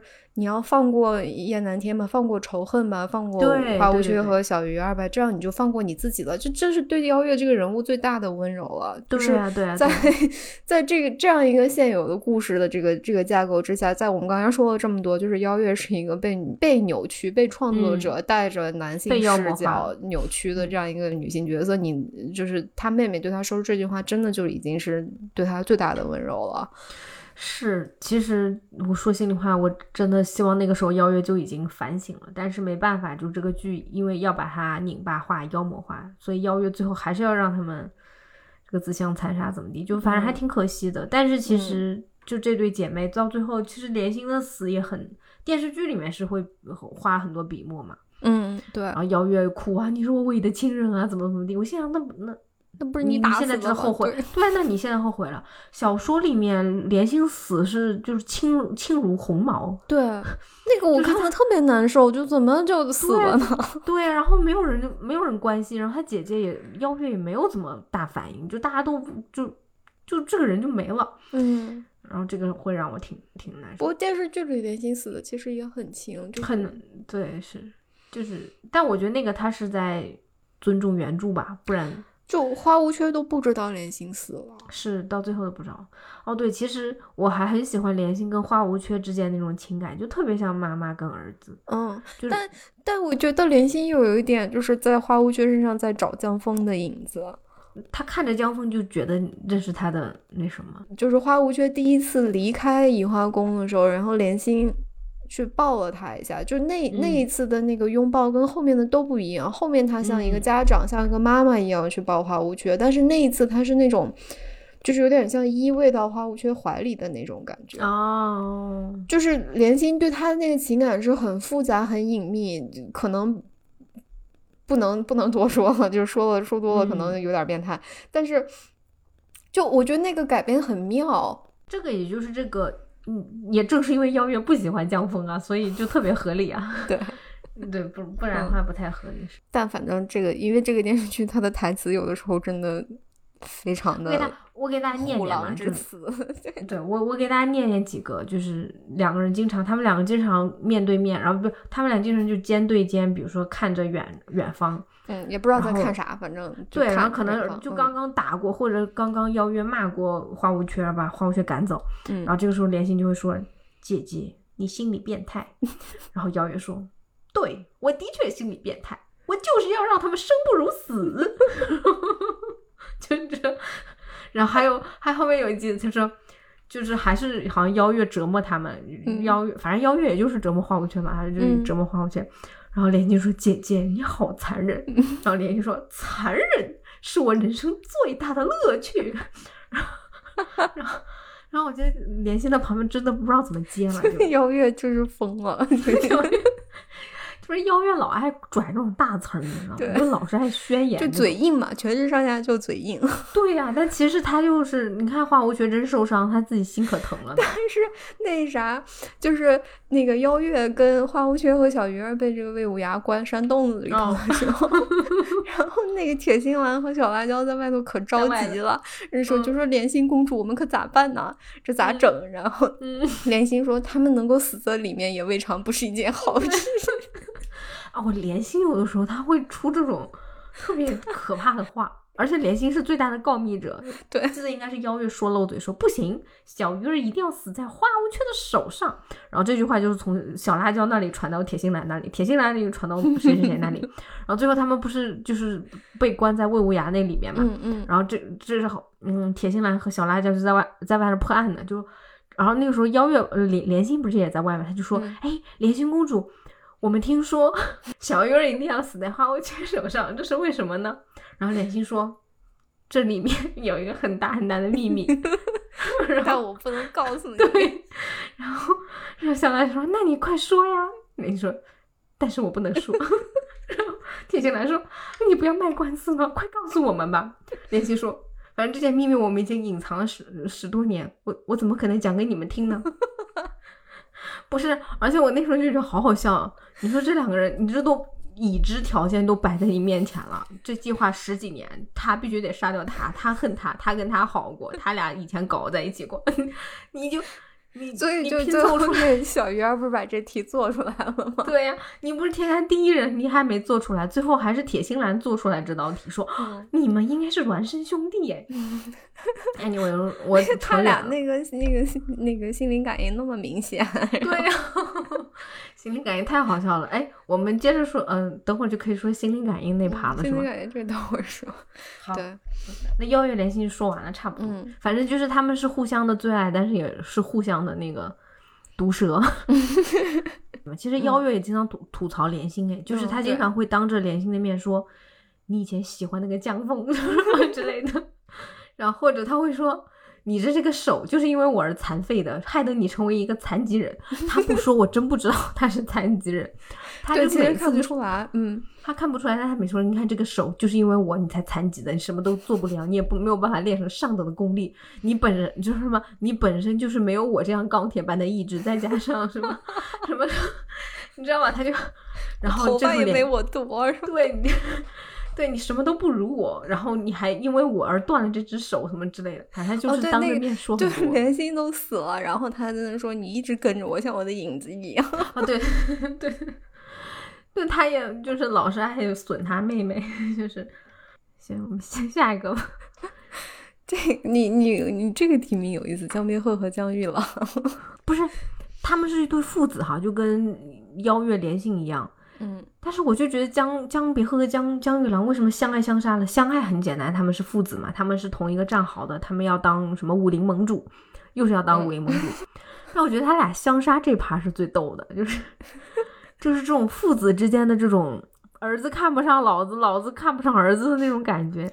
我觉得原著里面这种相杀的感觉更明显，但是其实原著没有解释为什么江边鹤那么讨厌江玉郎。嗯，或者江玉郎那么怕他爹，就是原著没有很明确的，他们俩对手戏其实不像电视剧里这么多。对对，电视剧里面实在是太多了。但是电视剧里面吧，其实江别鹤对江玉郎是。抱有很多的期待的，他对对，反倒不像就原著里面，你感觉江边鹤随时要把江一郎打死，但是 在电视在电视剧里面，就是江江边鹤其实就是只是想着说，这个我儿子要跟我一样无恶不作，然后他就成为了一个真正的人，然后我就可以放心的，就是我今天干的这些事儿都是为了我的儿子，就是其实他是呃也算是。全权爱子之心吧，但是就是因为他是一个坏人，所以他干的全都不是人事儿，嗯，然后说的也都不是人话，电视剧里面其实是安排了这个江玉郎最后把他爹给杀了。对对，这个真的字面意义上的相杀，就是一拿一把枪给捅了。嗯，因为电视剧里面他其实突出江玉郎为什么很恨他爸爸，很恨他爹，是因为江别鹤赶走了他的妈妈，就是害杀了他妈。嗯。对，后面是杀了他妈，但是小的时候他就记得他爸老老家暴他妈妈，就是 domestic violence，对对。嗯，要把他妈妈打到家暴犯法啊！对对，就打打出血，然后他妈妈就跑了，跑到一个村子隐姓埋名。所以江玉郎他那个时候已经差不多，反正就是有印象，他知道他爸爸很恨，然后他又很怕他爸爸，因为他爸爸就是父权嘛，对他他就很怕他爸爸，但是他又有一点崇拜他爸爸，觉得我爸爸好厉害，爸爸啥都行。但后面当他知道他爸爸就是江青以后，呃，我觉得那个那个时候我感觉很有意思，就是他。刚开始知道他爸爸是江琴，就是那个整个武林都很唾弃的，就是害了江峰的那个江琴的，就是江峰的书童。嗯，他开始是有点错，说啊，爸爸，你真的是那个臭名昭著的江琴吗？然后他爸爸说不错，我就是什么什么之类的。然后江玉郎开始很失望，但后面他突然就是变了，他说。哦，那爸爸，那这样的话，我们更要把这个江峰的儿子什么杀掉，因为如果江峰和他的种只要在一天，我和就是你就永远是江峰的书童，我就永远是书童的儿子。小书童，嗯，对，我们只有把这个主人杀掉，我们才能真正。嗯，那个翻身地主，exactly，对我们才能真正摆脱是奴隶的。然后我就觉得，我这个你你你想法还挺积极的，对，对，是蛮积极的，嗯，还有那么点正义的感觉。对啊，推翻奴隶制是吧？对啊。然后江别鹤其实本来很担心，所以他一直瞒着他儿子嘛。后来当他发现，哎，儿子你还不错，然后在后面，但是这个时候江别鹤还是瞒了江玉郎一一个。一件事情就是他其实一直偷偷在给移花宫工作嘛，嗯，结果后面江玉郎也知道，就说哇，你为那两个女魔头工作啊，那我们更是要把这个女魔头让他们自相残杀呀，我们要搞事。对，其实那个江边鹤去背叛移花宫，其实是江玉郎挑拨的，对，对的，是江玉郎说的，说你你看你你要让慕容家跟。你要用武林的力量，要用慕容家，就是让慕容家作为一个棋子，然后让整个武林去讨伐那个移花宫呀。这样我们不就是不光是翻身做，翻身地主，不是翻身奴隶做地主了，我们还是天下第一嘞。对。然后这时候江别鹤就开心了呀。那段台词写的真的非常的虎狼。江玉郎还说：“树孩儿冒犯爹，你只不过是他们养的一条狗啊。”然后江别鹤说：“玉郎，你说的对，一直以来他们就是把我当成一条狗。”对啊，就是那种。然后后面他那个江别鹤还说：“玉郎啊，你真是有乃父之风，这天下很快就要落到我们父子手上了。”然后这时候江玉郎说。是啊，爹，等我们天下无敌的时候，你就是我唯一的敌人了。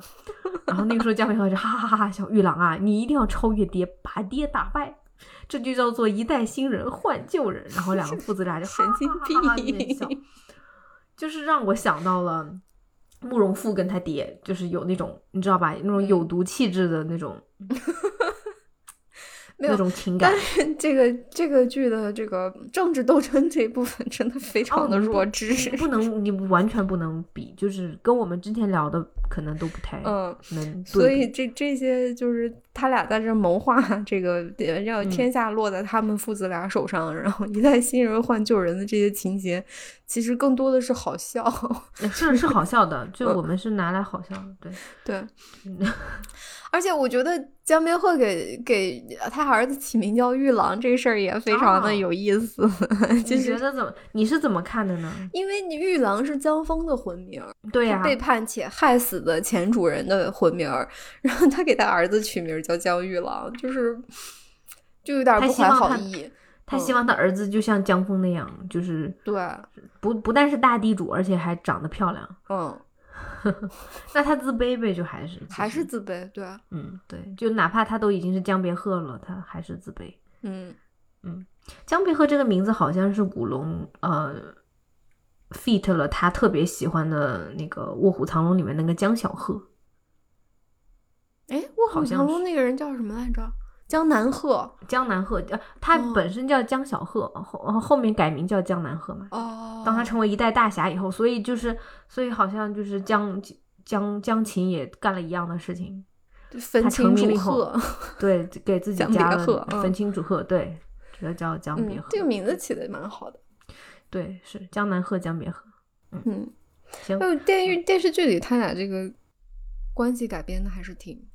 对，这两个演员演的很好，就是演江别鹤的那位那位演员老师，他演的很好，特别的阴险。对 他，自己想法挺多的，就是就是反派死于话多嘛，他他的阴险的话，他都给你分析了一通，对对对对，他都分析。嗯，行，我我们啥，我们快聊那个心灵感应吧，我迫迫不及待。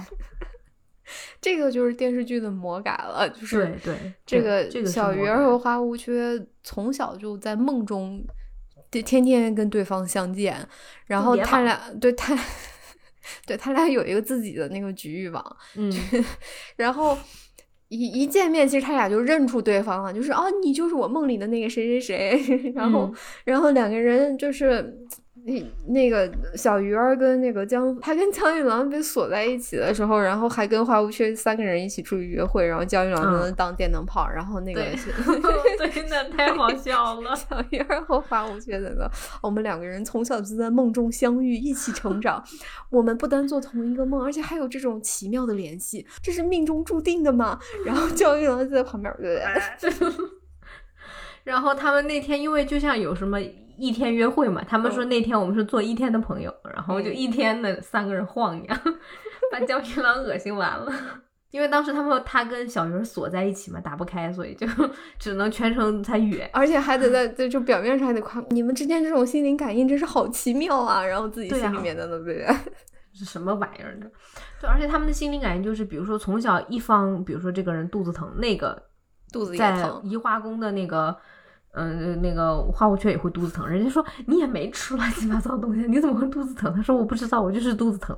然后同时那个如如果一方有危险，然后另外一方面就感应觉得啊小小鱼儿出事了啊花无缺出事了，就是这个设定强到你觉得如果你俩设定都这么强了，一见面那可能就是会不会三集就大概知道？对，我觉得你们一见面就不觉得应该滴血认亲吗？就 怎么还对啊？为啥要花四十二集？到最后才说，他们大概在四十一集的时候是铁心兰根据连心连心给的那么多 线那么多那么多线索拼凑出来的。然后后来他们说啊，那我们要炸一下邀月，所以最后大结局才真正确定他们俩是兄弟。所以我觉得这个东西还挺可惜的，就是，嗯，我觉得原著里面小鱼儿跟花无缺。啊，反正从小鱼儿的那个角度，他很欣赏花无缺，他就觉得他也不是欣赏他，他有点羡慕，说这个人长得也很帅，什么武功好。然后从花无缺的角度，因为我们没有那个他的心理活动嘛，但是你能知道他其实也是欣赏小鱼儿的。其实我特别期待看到是这两个人没有这种心灵感应，他纯粹就是见面，从不和到后面一件件事情接触，我发现你是个正直的人，我发现你很厉害，你跟我底色是一样的。然后这种心这种惺惺相惜是我很想看见的。如果这种情况下两个人惺惺相惜，然后在最后才发现呀，我们俩是不是怎么样？嗯，好像更合理。但是就是你说这个剧给他这么一个强设定，但是还给我拖了四十集。对，其实他俩的关系一直没有什么发展，没有发展，一上来就呃心灵感应了，然后对一见面反倒没有什么可以推动的空间了。对，所以就一直相爱，没有相杀，所就让他们俩相杀，但是从头到尾就是相爱，就是那种感觉。那个谁，就是小鱼儿丢了，然后不是掉到那个小渔村里，然后那个花无缺和铁心兰到处找，然后铁心兰说：“你现在闭上眼睛感受一下你在哪。”然后花无缺深吸一口气说：“我不知道。” 好好笑，我以为他要说我要我闻到大海的味道，然后就是渔村是吧？有晒有人在晒鱼干，就是对对闻啊，你有紫菜，你你想你好歹来点 线索吧。他没有，他闭着眼睛深吸一口气，而且那个那个背景音乐特别玄乎，就跟跟那个什么侦探马上就要解密谁是凶手了，然后最后他说不知道，所有人都嗨，你真的玩什么呢你？对，就是他们就是在关键时刻才能感受到嘛。对，这个地方有点魔改啊，还是，嗯嗯，剩下啊，剩下我可以快速列一下，就是就是这个剧里面的是有一点 CP 感，我觉得是那个小辣椒和铁心兰和小辣椒和慕容九，就是这相当于小辣椒跟其他女女生都是 很有 CP 感，点 CP 感，对对。小辣椒跟慕容九开始很有 CP 感，是因为他们两个是表姐表妹的关系，嗯，然后那个时候他们很多事情都在一起，那个时候慕容九那一趴的故事还在，就是慕容九要什么要逼着慕容九嫁给。嗯，江玉郎这个时候，小辣椒其实小辣椒跟慕容九开始，他们俩真的是相爱相杀，就是关系好的时候特别好，哎呀姐姐妹妹；关系不好的时候，互相拿鞭子抽对方，一个一个拿鞭子抽对方，一个朝对方放毒针。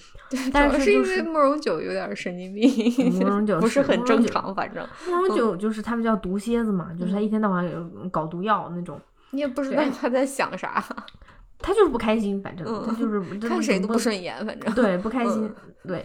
然后你照理说小辣椒是很生慕容九的气的，但是真的慕容九，因为他疯了好几次嘛，又装疯，然后后面真疯。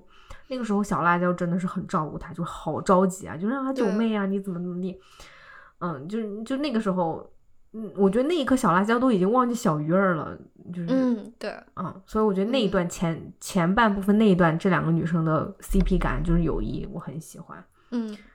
然后后面就是后半部分呢，因为慕容九这个角色慢慢淡淡出了嘛，就是也没咋再出现了，就离开主线了。嗯，对，这跟黑蜘蛛就结婚了。然后，然后小辣椒就是跟铁心兰又有了一对这种相爱相杀的感觉，因为开始他们俩是那个情敌嘛，因为他们两个都喜欢小鱼儿，然后小鱼儿应该是更喜欢铁心兰一点的，所以小辣椒就很生气。但是后来当铁心兰跟花无缺。确定在一起以后，哎，小辣椒跟铁心兰又变成了好闺蜜。对，然后他们那个时候，呃，后半就是大概后面二十集，他们两个一直都是在一起的，然后也一起度过了很多事情。我觉得那段是，嗯，就是他们好像一方有感情的问题，另外一方总是能跳出来帮他解答，就是帮你走出那个困境。嗯，然后我觉得那几部分都是写的不错，因为这些都是原著里面没有的。对，但是反正都是跳不开感情这点事儿，两个姑娘凑在一块儿就在聊，就聊男人嘛，你的事儿。对，那你也没办法，你你说还能聊啥？对，你说他聊家庭嘛？那那那没没有家庭，聊挣钱嘛？你这这故事他不是讲挣钱，他他就是对啊，对，他们有共同的敌人吧？应该是，嗯，就聊怎么杀掉江别鹤。主要是因为女演员都特别可爱，所以这个 CP 感才很强，就你能看下去。对对，其实。嗯，你要说人物塑造或者人物关系的塑造，没有什么，都挺差的。对，就人物塑造就是比较中规中矩。对，但是就是很甜，就是小辣椒它是是个百搭的。嗯嗯，小辣椒太甜了，因为对对。行，好，这个这个 CP 我们讲完了吧？讲完了。嗯，下一趴吧。对，我们直接游王之王吧。好，因为刚才讲了很多女生嘛，我们下面是一个全部都是男生提名的 奖项。没有不尊重男性的意思啊，就是这个故事的 人物塑造他就这样，那我也没有办法。这个奖叫做游王之王，就是游王。哎，对，然后所有提名的人有，嗯，小鱼儿、花无缺、江玉郎、黑蜘蛛、魏无涯和燕南天，就是大家都知道了。我们为什么要提名这个双男主小鱼儿和花无缺呢？嗯，来一句话说一下，为啥呢？嗯，花无缺是我提的，因为他 因为他拿了一把扇子，上面写着“无缺公子”。然后关于花无缺这个名字，也因为他叫花无缺嘛，无缺点的意思嘛。然后书里面其实没什么说，但是电视剧里面花无缺后面就中间特别痛苦一段时间，他有反省过，他就是有说为什么要就是为要给我这么大压力？为什么我从小要逼着让我成为一个完美无缺的人？我做到了，但是我很痛苦。就像人帅，你帅不自知就特别帅，但你帅而自知，就是还老爱说，就对你其实自知也行，但你别老挂在嘴上。对，就其实花无缺就很招我等丑人讨厌。我觉得花无缺还好，就他没有老挂在嘴上，但是他有说那么一下，然后心里很清楚。对他很清楚，所以我们就提给他提个明白，就不然不尊重他。嗯，那小鱼儿也是同理。就是主要是同理，尤其是原著里的小鱼儿，对对，就是他很明显知道所有出现的女生都喜欢他，嗯，然后他就还利用喜欢他，然后就大男的都被崇拜他的魅力折服。男的都想变成他。嗯，我没看出他有啥魅力。我也没有，但是就是他的是硬设定，就是天下第一人，长得帅，然后嗯就是，呃，永远能临危不乱，就是永远能找到方法脱脱离困境。嗯，那不都是作者给他 是啊，强突的，是吧？对啊。然后嗯问题是小鱼儿这个人物他自己知道啊，然后他就嗯还挺，而且他老说我是天下第一聪明人，哎，这点也是游王之王，就是他提名的一个原因，就是就是我知道你聪明，你不要老是放在嘴上什么那种。但是，但是其实我知道，有的时候就是电视剧里面，就林志颖演出来，他是比较像小男孩儿、小孩儿的那种。哈哈，嗯，我毕竟是天下第一聪明人，没有想到吧？就是还挺嗯。可爱的，我觉得。对，我觉得林志颖演的已经很好了，但是很好了。小鱼儿这个人设实在是，特别是读过原著以后，我实在是洗洗不掉那个脑子里的那几那点印象了，我就觉得他还是有一点点油腻。我觉得可能有有的观众，可能尤其男性观众，在年轻的时候可能能带入小鱼儿，可能会觉得他还挺酷的。我但我是这么想的，前提是林志颖哦，就是、啊林志颖，你得长林志颖那张脸，嗯，是吗？才能对，对。Anyway，行，嗯我嗯们下面那个江玉郎嗯，油，很油啊啊！就是就是，尤其电视剧里面，你说其实郑嘉颖她长得挺帅的哈，但是就是油。就是电视剧里让我对郑嘉颖这个演员有了心理阴影，然后后面看他演什么电视，不我都觉得他是那个就是好色的那个变态。他就是桃花眼，然后就是油，对，就是嗯，然后他做的事情也觉得有点油，包括他撩很多女性，而且他还就是性骚扰女性，然后侵对性侵犯女性，就是他侵犯了好几个，他大概已经试图要那个那个强暴铁心兰，试图了好几次都没成功，很多次都是被他爸爸阻止的嘛。然后他每次都说爱美之心人皆有之，我当然觉得铁心兰漂亮，但是爹我已经说过无数遍了，因为铁心兰是小鱼儿和花无缺都想得到的女人，所以我更加要得到她。而且就是那个江边鹤说，要不是你娘忍心抛夫弃子，让你缺乏母爱，也许你就不会变得这么好色了。然后江玉觉得对郎他觉得，嗯，爹你说的有道理，就是这个，就是这个原因。他就他觉得他就他不觉得他怪我妈的，对啊，他不觉得他的油是自身就是从自身这个油泵里面滚出来的，他觉得就是因为他童年阴影。缺乏母爱造成。对，但我觉得他就是油泵里，他是天赋，这个没办法。他很油。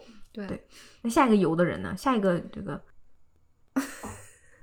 我们为啥提名黑蜘蛛来着？我忘了哎。呀，其实黑蜘蛛这个角色，他基本上也就是伴随着慕容九出现的，他就是慕容，他是慕容家的一个那个什么，嗯算仆人吗？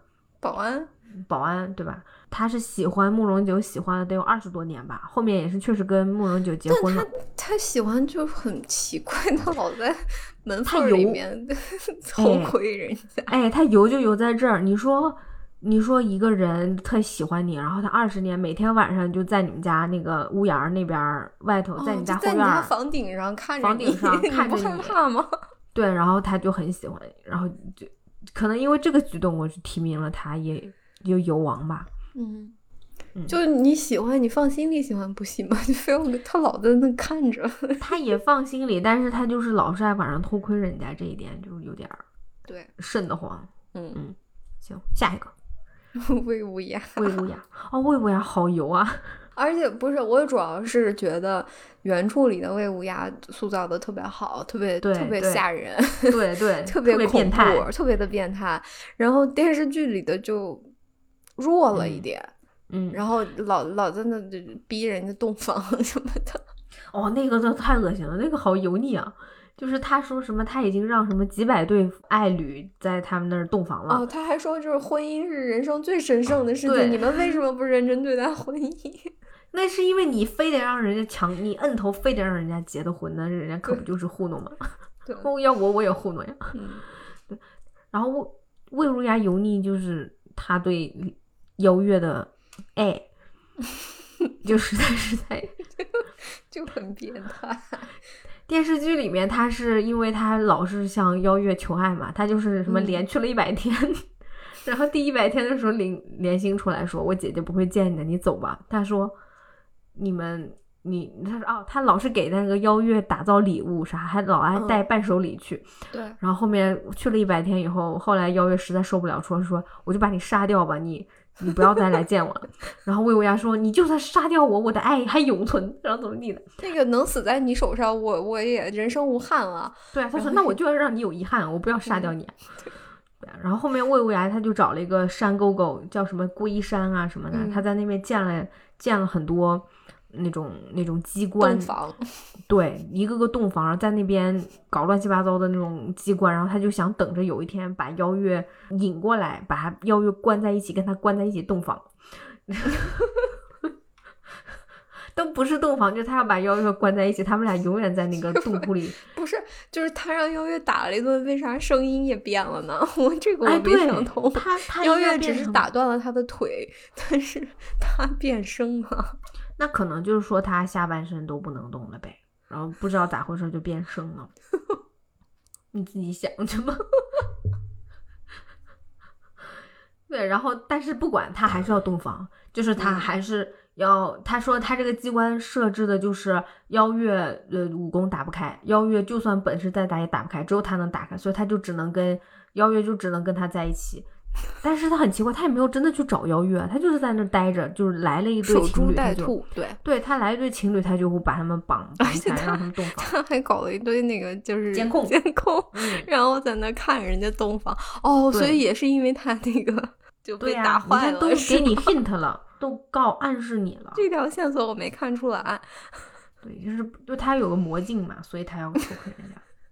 对，反正就好奇怪的，就是这个真的是魔改，就是。嗯，这个有点太魔了，有点真的是魔改的，嗯，然后他也真的很油腻，最后脸最后邀月出来，我真的就是哎呀，邀月看他说哇，你怎么这么老？你真的是又老又丑，然后就骂他，他说邀月，你还是那样的美呀，就不知道该说什么，不知道该说这个人物尺度有点太大了。对对对，那反正最后就是这个燕南天吧。这个理由我们刚才也已经说过了，说过了，对，就油腻的。虽然我很赞同这个邀月跟燕南天的感情线，在电视剧这样拍是没有问题的，但是我更喜欢书里的这个燕南天，他像一个真正的大侠。这里的这个就有点像林瑞阳本人，对。是有点哈，行，下一个吧。下一个就是我们讲那个地表最强工具人吧，这是我们最后一个奖项。嗯，嗯因为我们说这个，不管是原著还是改编里面，它有很多工具人。嗯，我要强调一点，就是我们在这个不管这一期播客还是任何一期播客，当我们说出工具人这个词的时候，不是不尊重这个人物啊，不是说这个人物他不行。我说工具人这个词，其实我是在批评创作者。嗯。就是我在隐晦的批评啊，就是创作者其实对这个人物缺乏足够的尊重，或者没有那么用心。他这个人物是为了功能、为了情节而设置的，他这个人物不是一个真正的立体的人物。就比如说，有的时候你塑造一个很小的角色，可能他就出来三场戏，但是你会给他写一个人物小传，你会你会想象他的。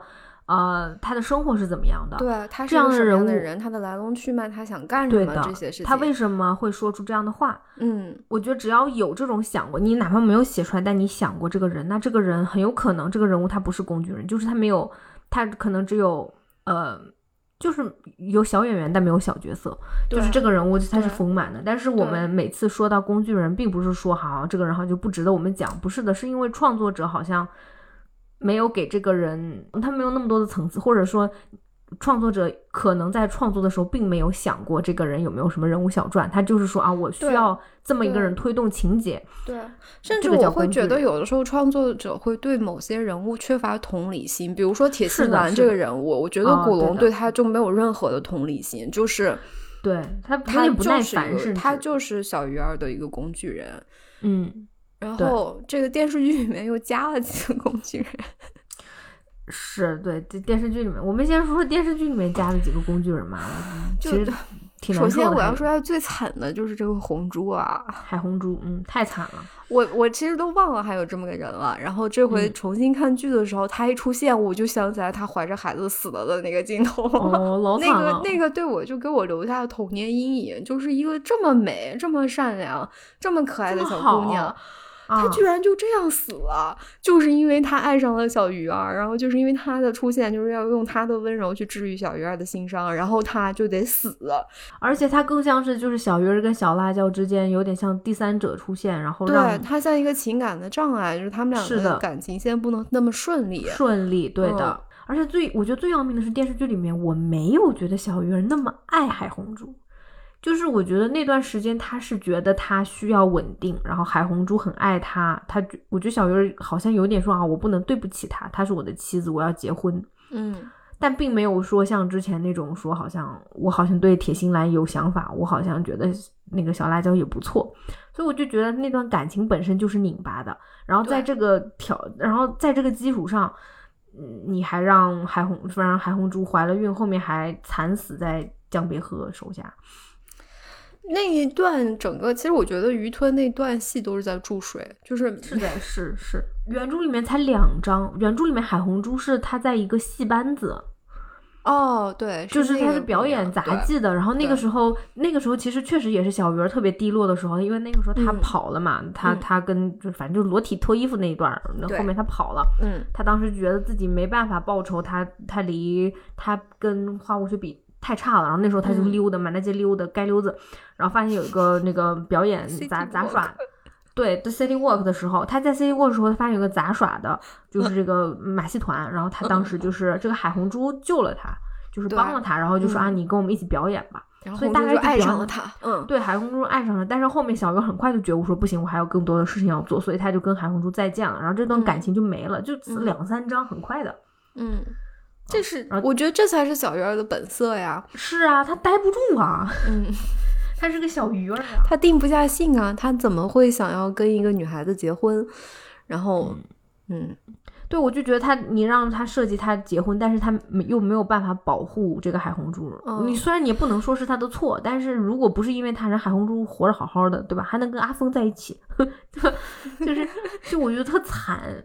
小鱼儿他。这个人物的心理这一段是说得过去的，就是他遭受了前所未见的巨大的打击，然后他这个时候想要在这个桃世外桃源里面避世，嗯嗯，而且电视剧里面，因为他那个武功尽失嘛，手脚都断了，这个这个他有这个犹豫，这个这一点是写的很好的，但是你要真说让小鱼儿这个人在这个时候他决定放弃仇恨，就一辈子躲在这个世外桃源里面，这一点我觉得。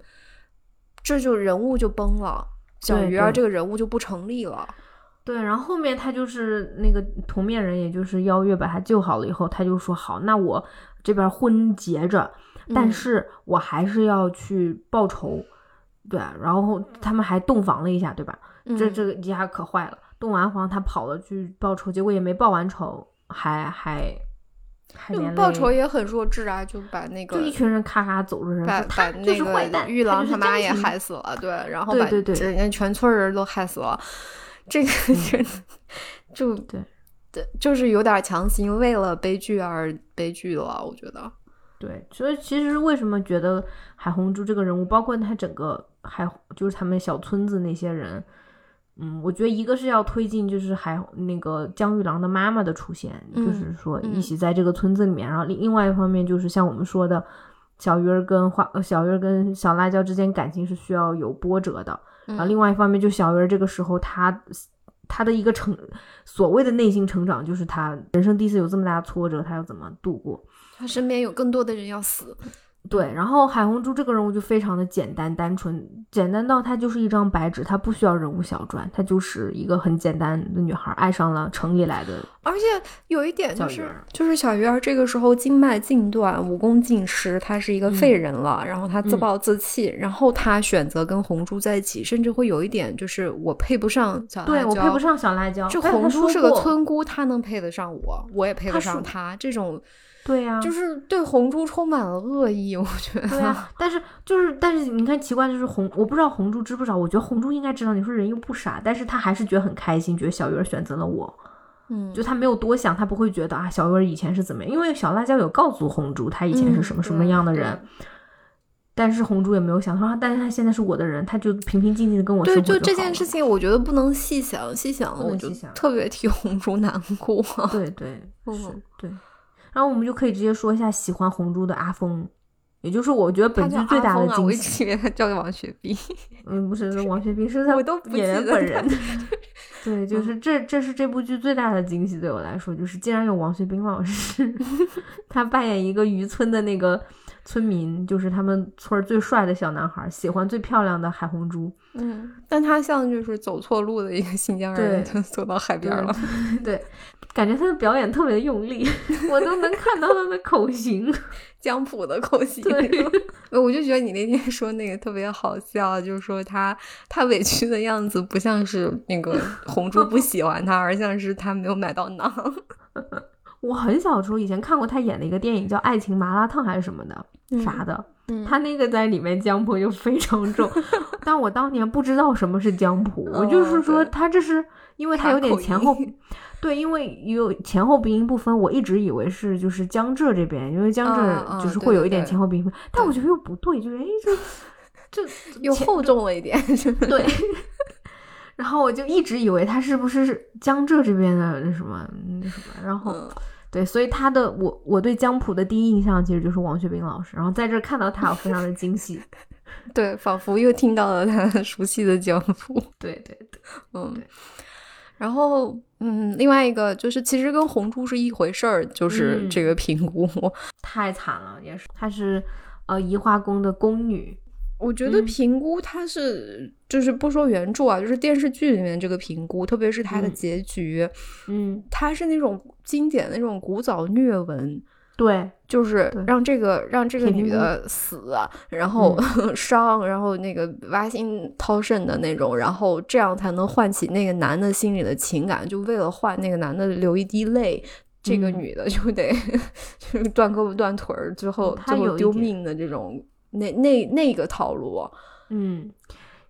嗯，小说里面我记得最后铁平姑还可以，他是跟他摆脱了渣男，对他最后他认清了江江玉郎就是个渣男，然后他跟那个他跟十二星象的一个人好了，哦，什么胡药师，什么老头，对。对，他跟一个药师好了，然后他们两个是难得的有幸福结结局的那个人，对，就是书里还好，但电视剧里面就蛮惨的，他就是。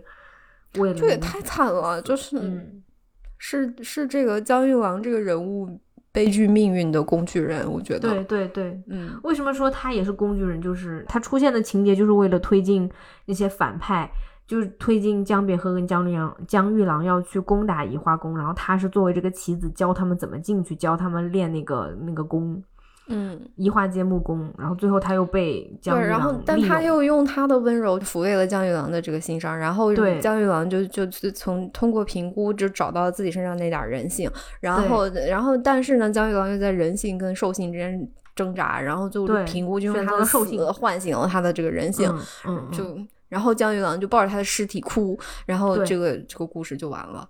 对对，所以你说他是工具人，其实。其实就是，我都我都说不清楚是红珠，哎，还是红珠更惨，就是但就是红珠跟平菇是这个剧里面，嗯嗯，就数一数二的惨，嗯嗯，对。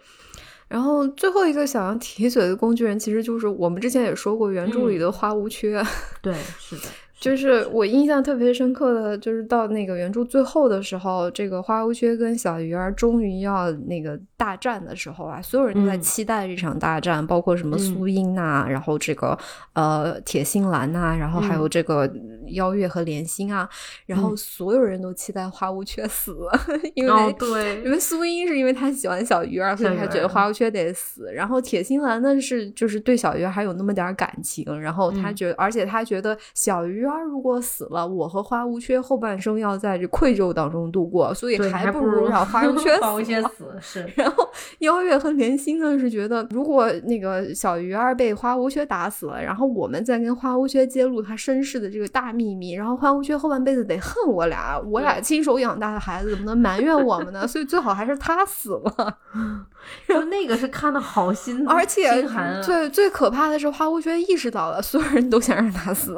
对。对，就是就是那个时候我是有点心疼这个人物的，就虽然他前面没一直没什么性格，但是到那里我也觉得他在那儿爆发力啊，他在那儿对，就他也太惨了点儿，就是这是一对双胞胎，就为什么小鱼儿这个人物怎么这么顺风顺水，花无缺怎么命这么苦？是是，因为我看有其他的评价说古龙后期的作品就是。这种平衡做的好了很多，嗯，就比如说陆小凤，他会再给他搭一个那个同样也很帅气，但是性格不太一样的那个，嗯，男主，这种双男主的形式，对，所以我我们可以期待一下他他的他后期小说的进步，就是，嗯，对我我们下一次选一本成熟一点的小说，这次有点心急了，嗯，还是要听劝，对，其实也差不多了，我觉得就是古龙中期前中期，我们应该也就会选这一本了。